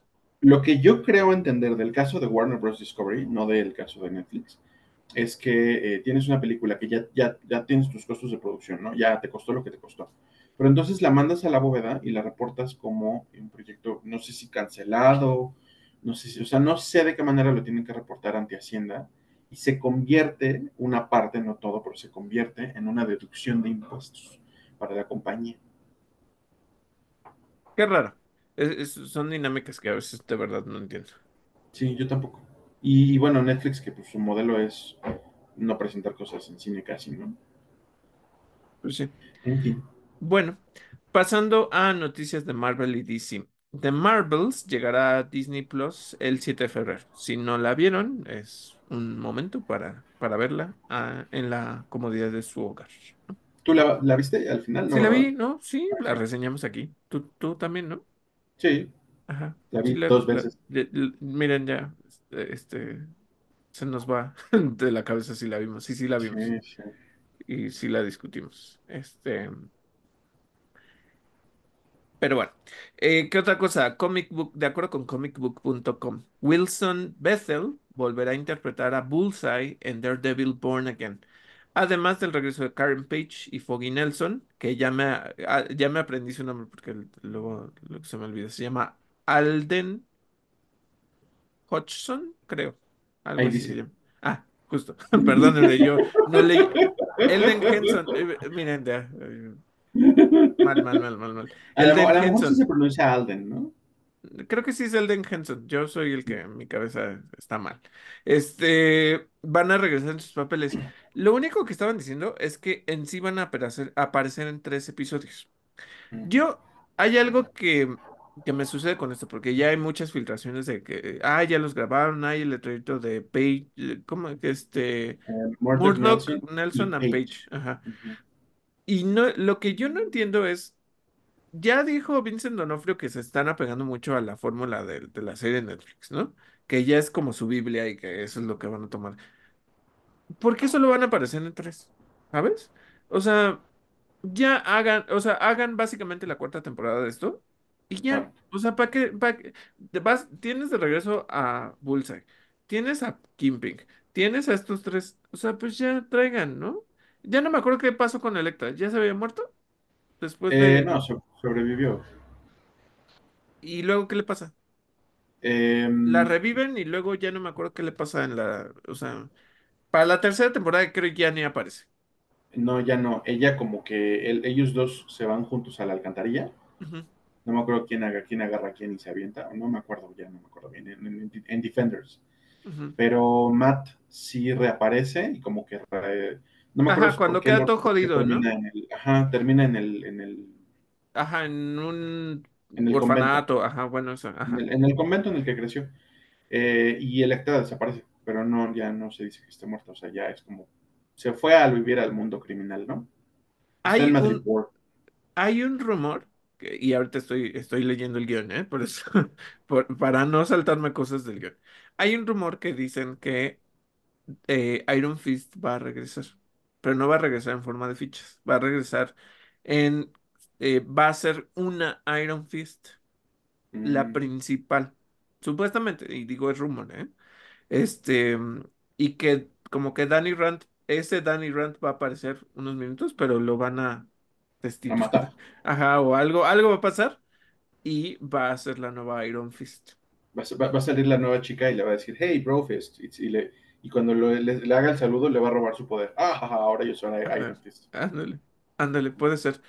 Y Pues será una mejor historia que Iron Fist. espero, espero. Y otra cosa que se está discutiendo por ahí, o sea, pero por ahí de nuevo, son ese tipo de cosas que yo no les confirmo, es que eh, según esto Kevin Feige está contemplando que en la iteración nueva de los Avengers esté Daredevil dentro del roster. Ojalá, ojalá. Pues ya ahorita les quedan más street level y, y pues digo Capitana Marvel y ¿quién más es más cósmico? Eh, pues es que Kamala Khan se fue, dio el salto al espacio, pero sí es como más de la calle, ¿no? Sí, sí, pues son street, le- o sea, son street level porque pues no, sus poderes no son tan, Los, los Heroes for Hire, este, Luke Cage, Iron Fist, Jessica Jones, Daredevil, ajá, eh, Punisher, que también habló de, que así sí que también. Eh, y supongo, supongo, o sea, es que no, yo no creo que Kamala conviva No, Kamala no combina ahí, ¿no? Pero, o sea, No, que, que quede es, con es, las Marvels es y pequeña y linda, y sí, sí, como que protéjanla del mal, por favor. Sí, o sea, ella resuelve crímenes amigables. Este, Y se pone las manos en la cintura y dice, ¿qué pensabas? Y ya con eso resuelve el día. ajá. Mientras que Matt Murdock rompe narices. Este, sí, eso déjelo aparte. Otra cosa, ya terminaron las filmaciones de Deadpool 3. Ryan Reynolds, eh, pues sí, se puso súper sentimental y publicó fotos con Hugh Jackman y con, siempre se me olvida, Sean Levy. Sean Levy. Ajá, y los tres abrazándose y todo eso. Entonces dices, ay, Empezó, pues empezó como amistad y terminamos como el culto del temach. No, por favor. Así. Este, bueno, otra cosa que tienen que saber es que Tom Hollander, este, ¿quién era el Comodoro? No era el Comodoro. Norrington, pero era uno de esos.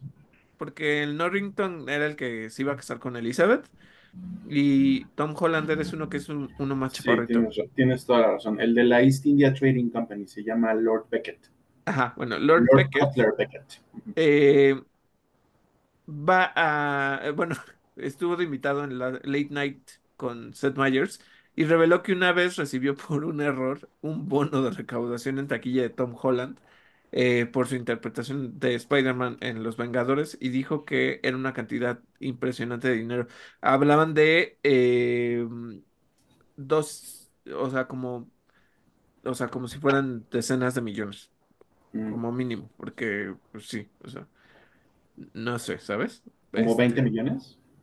10 o 20 millones, ajá, o sea, porque decía que era de dos cifras arriba del, del, de los seis ceros, ajá, ajá, entonces, pues, eh, ¿cómo, cómo hacen eso? O sea, más bien, yo me preguntaría, ¿cómo podrías equivocarte si tienes el número de cuenta de Tom Holland, ¿sabes? O, o sea, o por mucho que le eches cheque, Porque imagínate que la, que la gente de contabilidad, ajá, imagínate que en el departamento de contabilidad tienes a una persona que funciona más con palabras que con números. Entonces, en lugar de buscar el número de cuenta de Tom Holland, pues busques el nombre de Tom Holland, que yo creo que es lo que haríamos todos. ¿no? ajá, Y, y entonces Tom Holland y Tom Hollander están pegados. Y le das clic a probable, probablemente, pero imagínate así como de, ay, mira, pues ya me... Ujú. No, Ay, sí, ay, pues tiene que devolver el dinero. 20 millones por error. Ajá. Qué, qué feo, ¿no? Imagínate abrir tu cuenta y decir, wow, ¿de dónde llegó este dinero? Y, Eh, eh, que él haya estado en Piratas del Caribe, que fue una mega, mega, mega ultra producción, y que diga que no, que nunca vio tanto dinero como el que le pagaron a Tom Holland, yo digo, híjole, pues, seamos sinceros. O sea, ¿quiénes son los protagonistas? Él sí sale ahí, pero no es el protagonista. pues quién sabe cuánto haya ganado Johnny Depp, ¿verdad? Claro. O sea, Keira que, era- que fue parte de lo que se ha hablado mucho de lo de la huelga, ¿no? O sea, Sí, actores terciarios no necesariamente ganan lo mismo, ¿no? Hay veces en que, aunque sean terciarios, pues no les alcanza ni para el seguro de allá, ¿no? Entonces, son ese tipo de cuestiones. Yo espero que una persona de todo Marvel gane excelentemente bien, y ese es Wong. mi personaje favorito del MCU. Este, ¿qué te iba a decir? O sea, porque, por ejemplo, si no me equivoco, Tom Hollander sale también en... Salió en esta temporada reciente de, de White Lotus, si no me equivoco. Y pues lo hace bien, según yo. Sí, creo que es el personaje que tengo en la cabeza. Pero bueno, este, otra cosa que tienen que saber es que Butch Lu, Lu- Lukic, Lu, Lukic, supongo, y Jim Creek, productores de Jurassic, de Ju- Jurassic League, de Justice League, eh, Crisis on Infinite Earths, eh, Part 1, hablaron con Screen Rant y tocaron el tema de la línea del tiempo del Tomorrowverse, con la que eh, con la pregunta de si el universo de DC de James Gunn era responsable de que dieran por terminado el universo animado tan pronto. La respuesta de estos productores fue que eh, lo pactado desde el inicio fueron 10 películas animadas, el límite propuesto por Warner Bros. Discovery, que prefiere evitar la iteración de 20 películas con un universo animado anterior. Como, como el universo de Justice League War, que terminó con Ajá, el con... Apocalypse. Em- Empezó con el Flashpoint de las Ajá. animadas y terminó con eh, Justice League Dark Apocalypse War.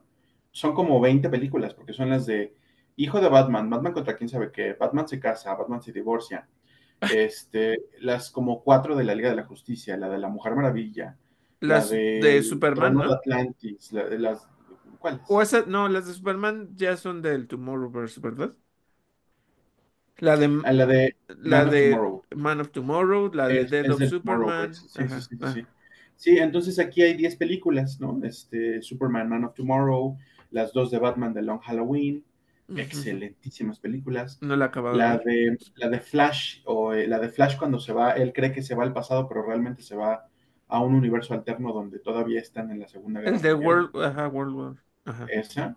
Eh, la de, no me acuerdo, la de Constantine, cuando él, él es responsable del nuevo Flashpoint, de la existencia de, del Tomorrowverse, pero está como suspendido en, en fuera del tiempo, qué sé yo.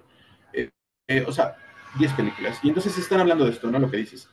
Eh, le, le, hacen la pregunta, a ver, ¿es, por, ¿es porque James Gunn tomó las riendas? ¿Tuviste, tuvieron que terminar el Tomorrowverse prematuramente y dijeron no. No, no, La no. verdad es que es, esto es lo que nos pidió Warner.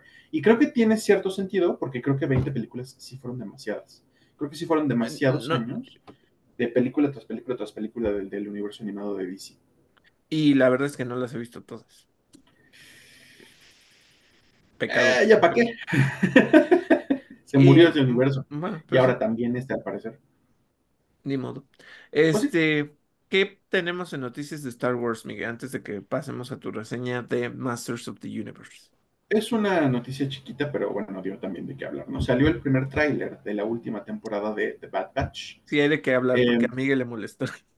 esto, Un yo estaba enojadísimo. Eh, se estrena en Disney Plus el 21 de febrero y yo estaba enojado porque vuelve a Sash Ventres. De repente sale Sash Ventres. Y van a decir, hay que hacer todo. No, hazte fama y échate a dormir. Y eso es lo que hizo de Filoni. Eh, yo dije, ya, este güey ya se cagó en otro libro. Ya, o sea, ya le puso el pie encima a, a, otros medios que no son su serie. Resulta que no. Sale Brad Rao, eh, productor ejecutivo de la serie, a decir que asegurarnos que no están retconeando el libro, que, lo que todo lo que se relate, que sin spoilearnos nada, pero que todo lo que se relate alrededor de Sash Ventres va a estar alineado con lo que se eh, con lo que dice el libro de Dark Disciple. Si ustedes no, no, no saben de qué estoy hablando, Dark Disciple es una novela de Christy Golden, eh, muy buena por cierto, se la estuve contando a David, ojalá que la leas pronto, en la que eh, lo, que, lo, lo que hizo Christy Golden, sí, dime. Te iba a decir, perdón, perdóname que te interrumpa. Últimamente lo que estoy haciendo es buscar audiolibros en Spotify. Ah, Voy a ver si están y me, me lo aviento, porque me- lo que me contó Miguel me interesó mucho, pero pues sí, o sea, es que no soy tanto de comprar los libros de Star Wars, no sé ah, por qué, pero, ajá, no pasa nada. Tú, tú, tú dátelos como te los quieres dar. Eh, se me fue, se me fue el avión. Ah, ya. Eh, bueno, Christy Golden hace, hace su libro eh, con los guiones de los capítulos que ya no se produjeron de The Clone Wars. Eh, porque Dave Filoni tenía, plan, tenía planeado un arco súper intenso, súper oscuro, en el que los Jedi veían que Dooku cometía un crimen de guerra así terrible, un genocidio literalmente. Y entonces llegan a la conclusión los Jedi de que ya no, no es insostenible que, que haya un Dooku en la galaxia, que es un Lord Sith. Y entonces deciden llevar a cabo una operación de asesinato. Ay, Y mandan a uno de los, mandan a uno de los suyos. En, en este libro eso es lo que cuentan. Mandan a uno de los suyos que para poder llegar a Dooku pues, necesita un contacto que lo conozca y que sepa cómo infiltrarse y todo, y pues es Asash Ventress. Al final de este libro, Asash Ventress muere. Entonces yo, junto con un montón de gente, dijimos, ¿qué pedo? ¿Por qué regresa? Bueno, ya, ya dijeron que sí están retconeando. La verdad es que sí es un retcon. Ya que salga Brad Rao a decir, bueno, vamos a alinearnos con la novela, a mí me, me deja tranquilo, porque entonces ya no están pisoteando una novela. Vamos a ver cómo lo manejan. Yo le di mis teorías a David, o sea, hay maneras de manejar esto, ellos sabrán, pero sí se puede, ¿no? Como que al final, ay, ¿qué creen? Es que no estaba muerta. O sea, sí es posible. Según, incluso según la novela, yo creo que sí es posible. probablemente, y lo digo así, ¿eh? Probablemente lo que sucede es que va a haber un flashback que medio conecte esa escena final que tú dices con, porque está vivo. claro. Em, la gente también estaba especulando de que si eh, ah, puede aparecer en Ahsoka. ¿Qué edad tendría que tener Asash para esa? ¿Te gusta que Asash Ventress fuera como siete años mayor que Ahsoka? Ocho. Ajá, entonces tendría como 40 50 años, ¿no? Mm, yo creo. ¿Y Quinlan era más grande? Quinlan, yo creo que sí, no sé, no sé la edad de Quinlan vos. Pero bueno, era, era, bueno, según yo era más grande porque, y, y en los eventos de Kenobi en teoría te están diciendo que está vivo, ¿no? Ajá, sí. Ajá. Entonces, eh, bueno, ya tenemos ahí para especular, ¿no? Si vemos la temporada de Bad Batch y resulta que Asash Ventress vive, que no se muere ahora sí, pues ahí está, ¿no? Ahí ya sabemos a qué se puede dedicar el resto de su vida. Sí, que vaya y ayude a Sokka. O que Sí, platique con a, a lo mejor terminan teniendo una granja, ¿no? Olvidando, colgando los sables. También. Bueno, Miguel, y ahora sí cuéntanos sobre eh, Masters of the Universe Revela- Revel- Revolution. Revolution, Ah, sí. Revolution. Ajá. Primero fue Revelation Ajá. y ahora es Revolution. Eh, pues es, es, es, la tercera parte de, de, la serie. Yo creo, que, yo creo que la manejan un poquito como una serie un poquitito aparte, o sea, sí es netamente la continuación, pero hay cambios, ¿no? Eh, ya les había contado que Sarah Michelle Gellar se salió, que ya no es Tila. ¿Quién sabe por qué se salió? A mí me interesa mucho saber. Eh, puedo especular un millón de cosas, pero prefiero, prefiero enterarme bien. Eh, Lina Headey, yo pensé que ya no iba a regresar, y sí, sí, sigue siendo, sigue siendo Lin. ¿Mm? Lin de, de Celasia, ¿no? Ya no es Evil Lin. Bueno, en, en eso está, ¿no? Eh, Mark Hamill sigue siendo un tesoro de la humanidad, haciendo a Skeletor. Robot, es ¿no? ah, Skeletech, le dicen. Eh, lo que hizo, lo que hicieron, este Kevin Smith y todo su equipo, a mí me parece genial. Así agarraron el lore de, de He-Man y los amos del universo, que todos los fans conocen, y, lo, adaptaron. Así como que lo hicieron plastilina y empezaron a agarrar pedazos y por aquí, por acá, por acá, por acá. Y la, la, verdad es que lo acomodaron bastante bien, ¿no? Hay personajes del pasado, personajes de arcos olvidados de la serie animada de los 80 personajes y estéticas de la película live action de los años 80, Uh -huh. que, que pues, para mucha gente es una rareza, ¿no? Este, unieron, o sea, como si esos eventos fueran canónicos, ¿no? Como que, ah, ¿te, ¿te acuerdas cuando viajamos por el universo? Y es esa película. Eh, ¿Qué otra cosa? Eh, la, o sea, la trama es bastante, o sea, me parece que está bastante bien armada. En la última temporada, al final de la última temporada, de repente Skeletor ya ve que después de que bajaron del trono a Evelyn, que se convirtió técnicamente en la diosa del cosmos, en, una Master of the Universe, en un ama del universo, eh, y, y, que logra, y además que es una cosa increíble y muy bonita porque lo que hace Tila, eh, el personaje que siempre iba a ser el personaje principal de ese arco, eh, es ayudarla a sanar, ayudarla a ver que su dolor, su propio dolor no le permite ver eh, como la imagen completa de, de, qué es el universo y de cómo es la vida. Y entonces una persona así de herida que tiene, que es técnicamente invulnerable y todopoderosa, pues va a hacer estragos, ¿no? Y es lo que estaba haciendo. Entonces terminan, cierran ese arco maravillosamente donde Tila se convierte en la nueva Sorceress, que además decide que no va a hacer las cosas igual y empieza este, este nuevo arco, donde lo primero, lo primerito que vemos es que He-Man y los amos del universo van al inframundo a darle, a darle en la madre a Scareglow, al, al, al Skeletor del infierno, Mm, para recuperar las almas de los dos héroes caídos de la temporada pasada. Eh, y, y hay dos conflictos principales. El primero es para Tila, la, la- la hechicera, que es eh, que el, el más allá, el paraíso, que se llama Eternos, eh, eh, Preternia, desapareció porque Evelyn en su, en su maldad de diosa, pues lo destruyó el más allá. Entonces necesita rehacer el más allá porque si no las almas de los héroes pues no van a tener a dónde ir y, y van a terminar desapareciendo. Eh, y por el otro lado está el conflicto de que el rey Randor está muriendo y no les quiso decir, no le quiso decir a nadie que estaba enfermo y que está muriendo y no quiere que lo sanen por medios mágicos, quiere tener la paz de poder seguir. Eh, y en su lecho de muerte, bueno, les revela, incluso sin quererlo, que pues hasta perdió un hermano a lo largo de su vida, ¿no? Y es, eso es Lord de Masters of the Universe. Y entonces aparece el hermano. Y el hermano es, es un híbrido de, de, de la especie humana, humanoide de Randor y He-Man y todos ellos. Y una especie de gente pues de piel azul. Entonces, pues el vato tiene piel azul. Y, y es Keldor, el hermano es Keldor. Y, entonces el otro conflicto es He-Man, bueno, Adam, que ya públicamente es He-Man, eh, decidiendo pues, que si va a ser el rey o no va a ser el rey, y si va a ser el protector o no va a ser el protector, y si va a tener que dejar la espada o si va, o sea, qué va a hacer, ¿no?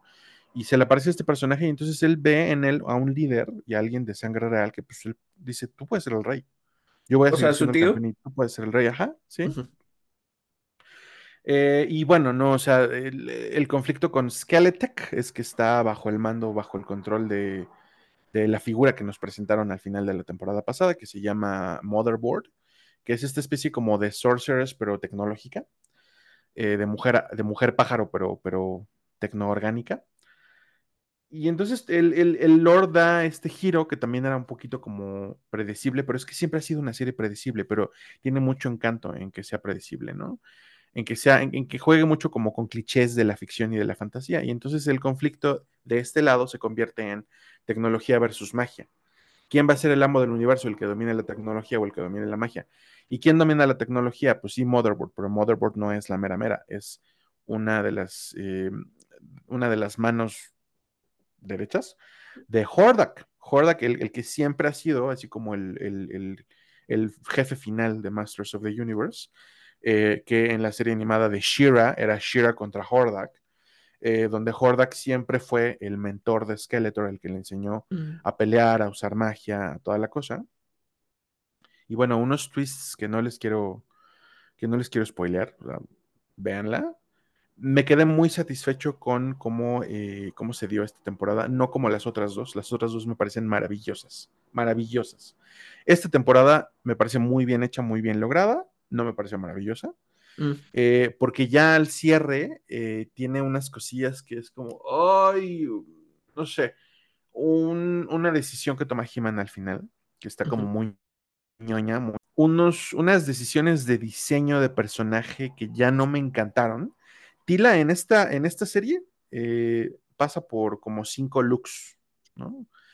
Como, sí, son como cinco looks. Y solamente en esta temporada tiene uno, tiene cuatro en esta temporada tiene cuatro, porque va adoptando poderes de otras deidades. Ella tiene el, como, como Sorceress, es, la, es algo así como el avatar de Zor. Y Zor es uno de los tres dioses creadores de Eternia, y es el, es el águila, esta águila de multicolor. Pero entonces ella va adoptando los, los, poderes de las otras dos deidades y va cambiando de forma. Y es un guiño muy interesante y muy padre a el concepto de la diosa guerrera. Tila en los Mm. ochentas en los cómics era la diosa guerrera. Y no estaba vestida como sorceress, estaba vestida con un traje que parecía como de una cobra. Y tenía un cetro de una cobra en lugar de ser como un águila. Bueno, pues vemos a Tila incluso con piel verde, utilizando magia de las serpientes, porque, porque está aprendiendo a usar los otros tipos de magia, ¿no? Eh, y después, eh, eh, otra, reliquia que tampoco les quiero spoilear, ¿no? Pero necesita, ella lo que necesita es poder mezclar los tres poderes en uno solo, para ser así como la Sorceress definitiva. Y lo logra hacer porque He-Man le ayuda, ¿no? Y He-Man le ayuda pasándole el poder, así de, por el poder de, Grace, de le pasa el poder. Entonces ya tiene lo que necesita para mezclar los tres poderes y aparece con su apariencia definitiva una armadura que es azul, la azul brillante, casi como cristal, con, una, con un casco, pues parece como entre casco y capucha, pero con forma de león, ya no es ni serpiente, ni águila, ni la otra cosa, ya es como un león. Podría, podría estar padre, pero no, no está padre. Es cuando tienes un diseño que ya llegó hacia el tope de la elegancia, eh, que es que, que- que está muy bien logrado, que tiene las formas en su lugar, que, que no, no le sobra nada ni le falta nada. Y este otro diseño ya no, ya es, ya es excesivo, ya es como, tenemos que vender juguetes y siempre, y yo sé, yo sé que siempre ha sido la premisa de Masters of the Universe, yo estoy consciente, pero es- sí se siente así como, tenemos que vender juguetes y aquí está la versión última de Tila y es la Tila que brilla en la oscuridad. No. Ajá, Oye, pero son, ¿son de, de Hasbro sí. o son, o son de Mattel? Ah, son de Mattel, son de Mattel. Ya ves, va a Sí. salir otra película con, con Bob el, van a salir de el crossover con Bob el Constructor. Bob el Constructor y Barbie van a ir al, al mundo de He-Man próximamente. Este, bueno, o sea, les digo, estoy muy satisfecho. La, la- la aparición de Hordak me parece súper, súper, súper así on point. Eh, vimos o vemos la pelea así del siglo, que es Skeletor contra Hordak. Súper padrísimo. Eh, y al final hay un par de escenitas como, no son postcréditos, pero pues son como los epílogos. Y resulta que no se acabó. O sea, va- nos está diciendo Kevin Smith, esto todavía no se acabó. Porque por un lado, a Lynn de Cenicia, eh, los guardianes de, no me acuerdo cómo se llaman, te iba a decir los guardianes del universo, por eso son los DC. Te iba a decir los guardianes de la galaxia, por eso son los de Marvel. Los guardianes de no sé qué del cosmos, de la creación de, no me acuerdo cómo se llaman. Eh, le dan la bienvenida y le dicen es que tus acciones te hacen merecedora de ser una guardiana de, de lo que nosotros guardamos, ¿no? Y está muy padre porque qué buen desarrollo de personaje. Para además un personaje que me encanta y que le dio voz Lina Headey y lo ha hecho fenomenal. Eh, la dupla de, de Lin y Orco es maravillosa. Orco es un personaje hermosísimo, siempre toda la vida. Y ahorita que ya es lo que Orco siempre debió ser o lo que se suponía que Orco fuera, pues es como wow, ¿no? El, el hechicero de hechiceros. Eh, Ah, sí, o sea, eh, es que yo siempre lo veía como este cosa graciosa, era, chistosa. si Ujú. era, y en la primera parte de esta serie, eh, Evil Lynn le dice, bueno, Orco le está como contando de su vida, ¿sabes? Yo, yo realmente no me llamo Orco porque mis padres querían que yo fuera eh, que yo fuera algo muy grande. Y entonces Evelyn le roba la palabra y le dice, tus padres te llamaron Oracle, te llamas Oracle. Tus padres querían que fueras todopoderoso y, y que, y, y todopudiente. Y entonces Orco se queda así de, sí, ¿cómo supiste? Dice, ah, pues porque también así eran mis padres, ¿no? Eh, y al final Orco resulta que desbloquea, deja de ser el bufón de la corte y se convierte en el hechicero más grande de todo su pueblo. Guau. Y está, la verdad es que está padrísimo.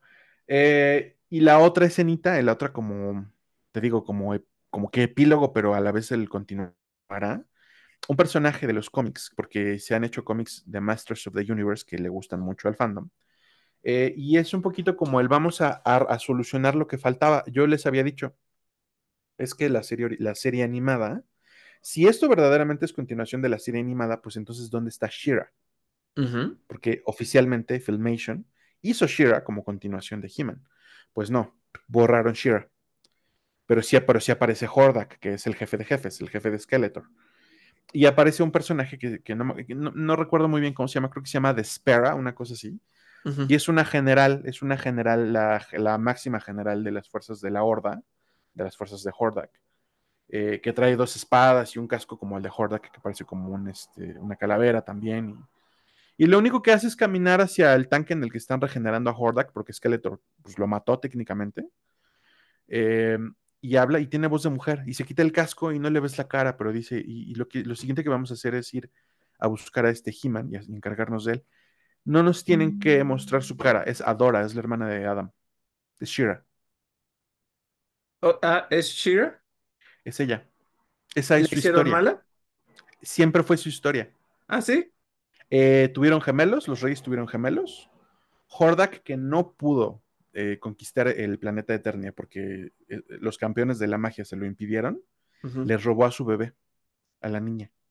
Y en todo este tiempo nunca la fueron a buscar. quién sabe, quién sabe cómo lo vayan a manejar. En la, obviamente en la serie animada, pues decían, no, es que nunca te hablamos de eso porque no queríamos lastimarte, He-Man, ¿no? Y todo el mundo lo sabía menos He-Man.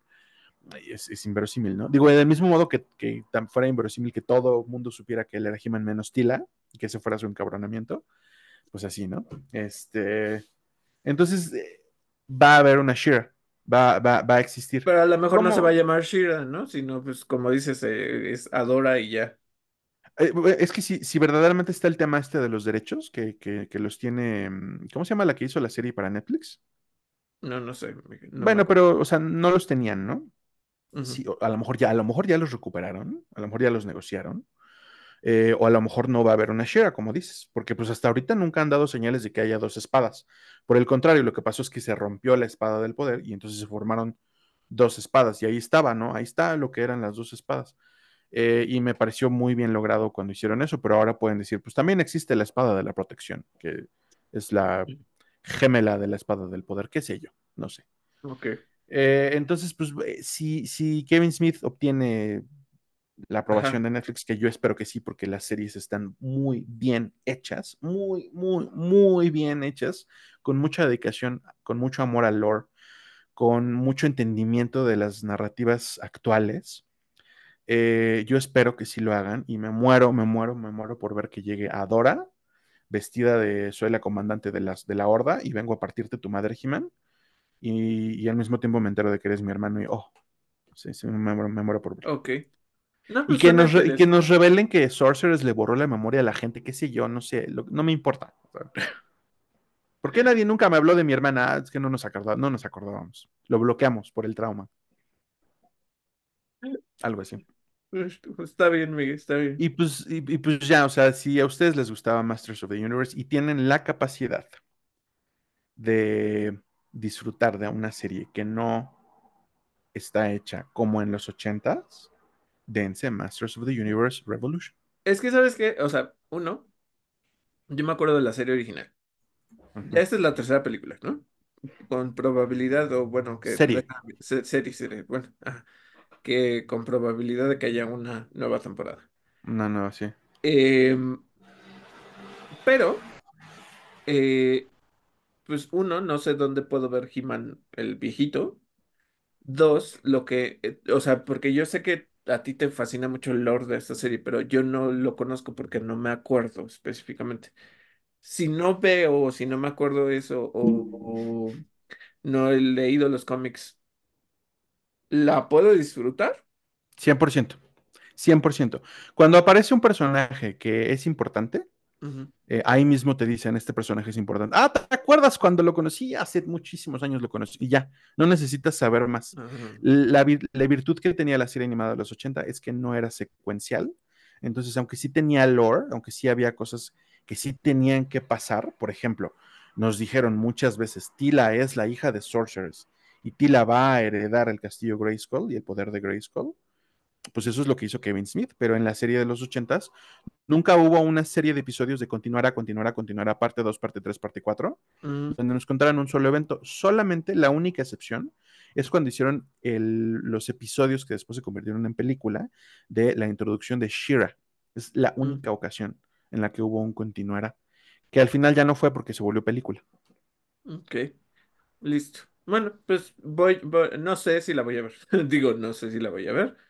Suena interesante el cómo la planteas y ya nos has contado eh, si a ustedes que nos escuchan, pues si quieren regresarse, hay otros episodios donde Miguel nos ha contado de las temporadas anteriores, Sí, sí. pero suena, suena bien, suena bien. La verdad es que sí. Sí, si tú te das estas, esta serie, yo creo que te puede gustar. ¿Cuál, cuál fue la que no terminé? La de Transformers, ¿verdad? Es que, uff, la segunda temporada, me- el inicio muy aburrido, o sea, iba muy lento, iba muy lento para mi gusto y, y no, no le agarré. O sea, Qué ese fue el problema. Han- ha, ha habido cosas tan padres de Transformers. Ya sé, pero es que si, si es muy lento, yo me pierdo y, y dejo de verlo. ¿sabes? O sea, como O- que o- otra que está hecha para, para vender juguetes. Sí. pero, eh, eh, uf, pero la serie no, no- o sea, yo quería llegar a los Beast eh, Transformers, ¿no? Y, y no llegué a eso porque me aburrí. Ese fue el, Ujú. ese fue el asunto.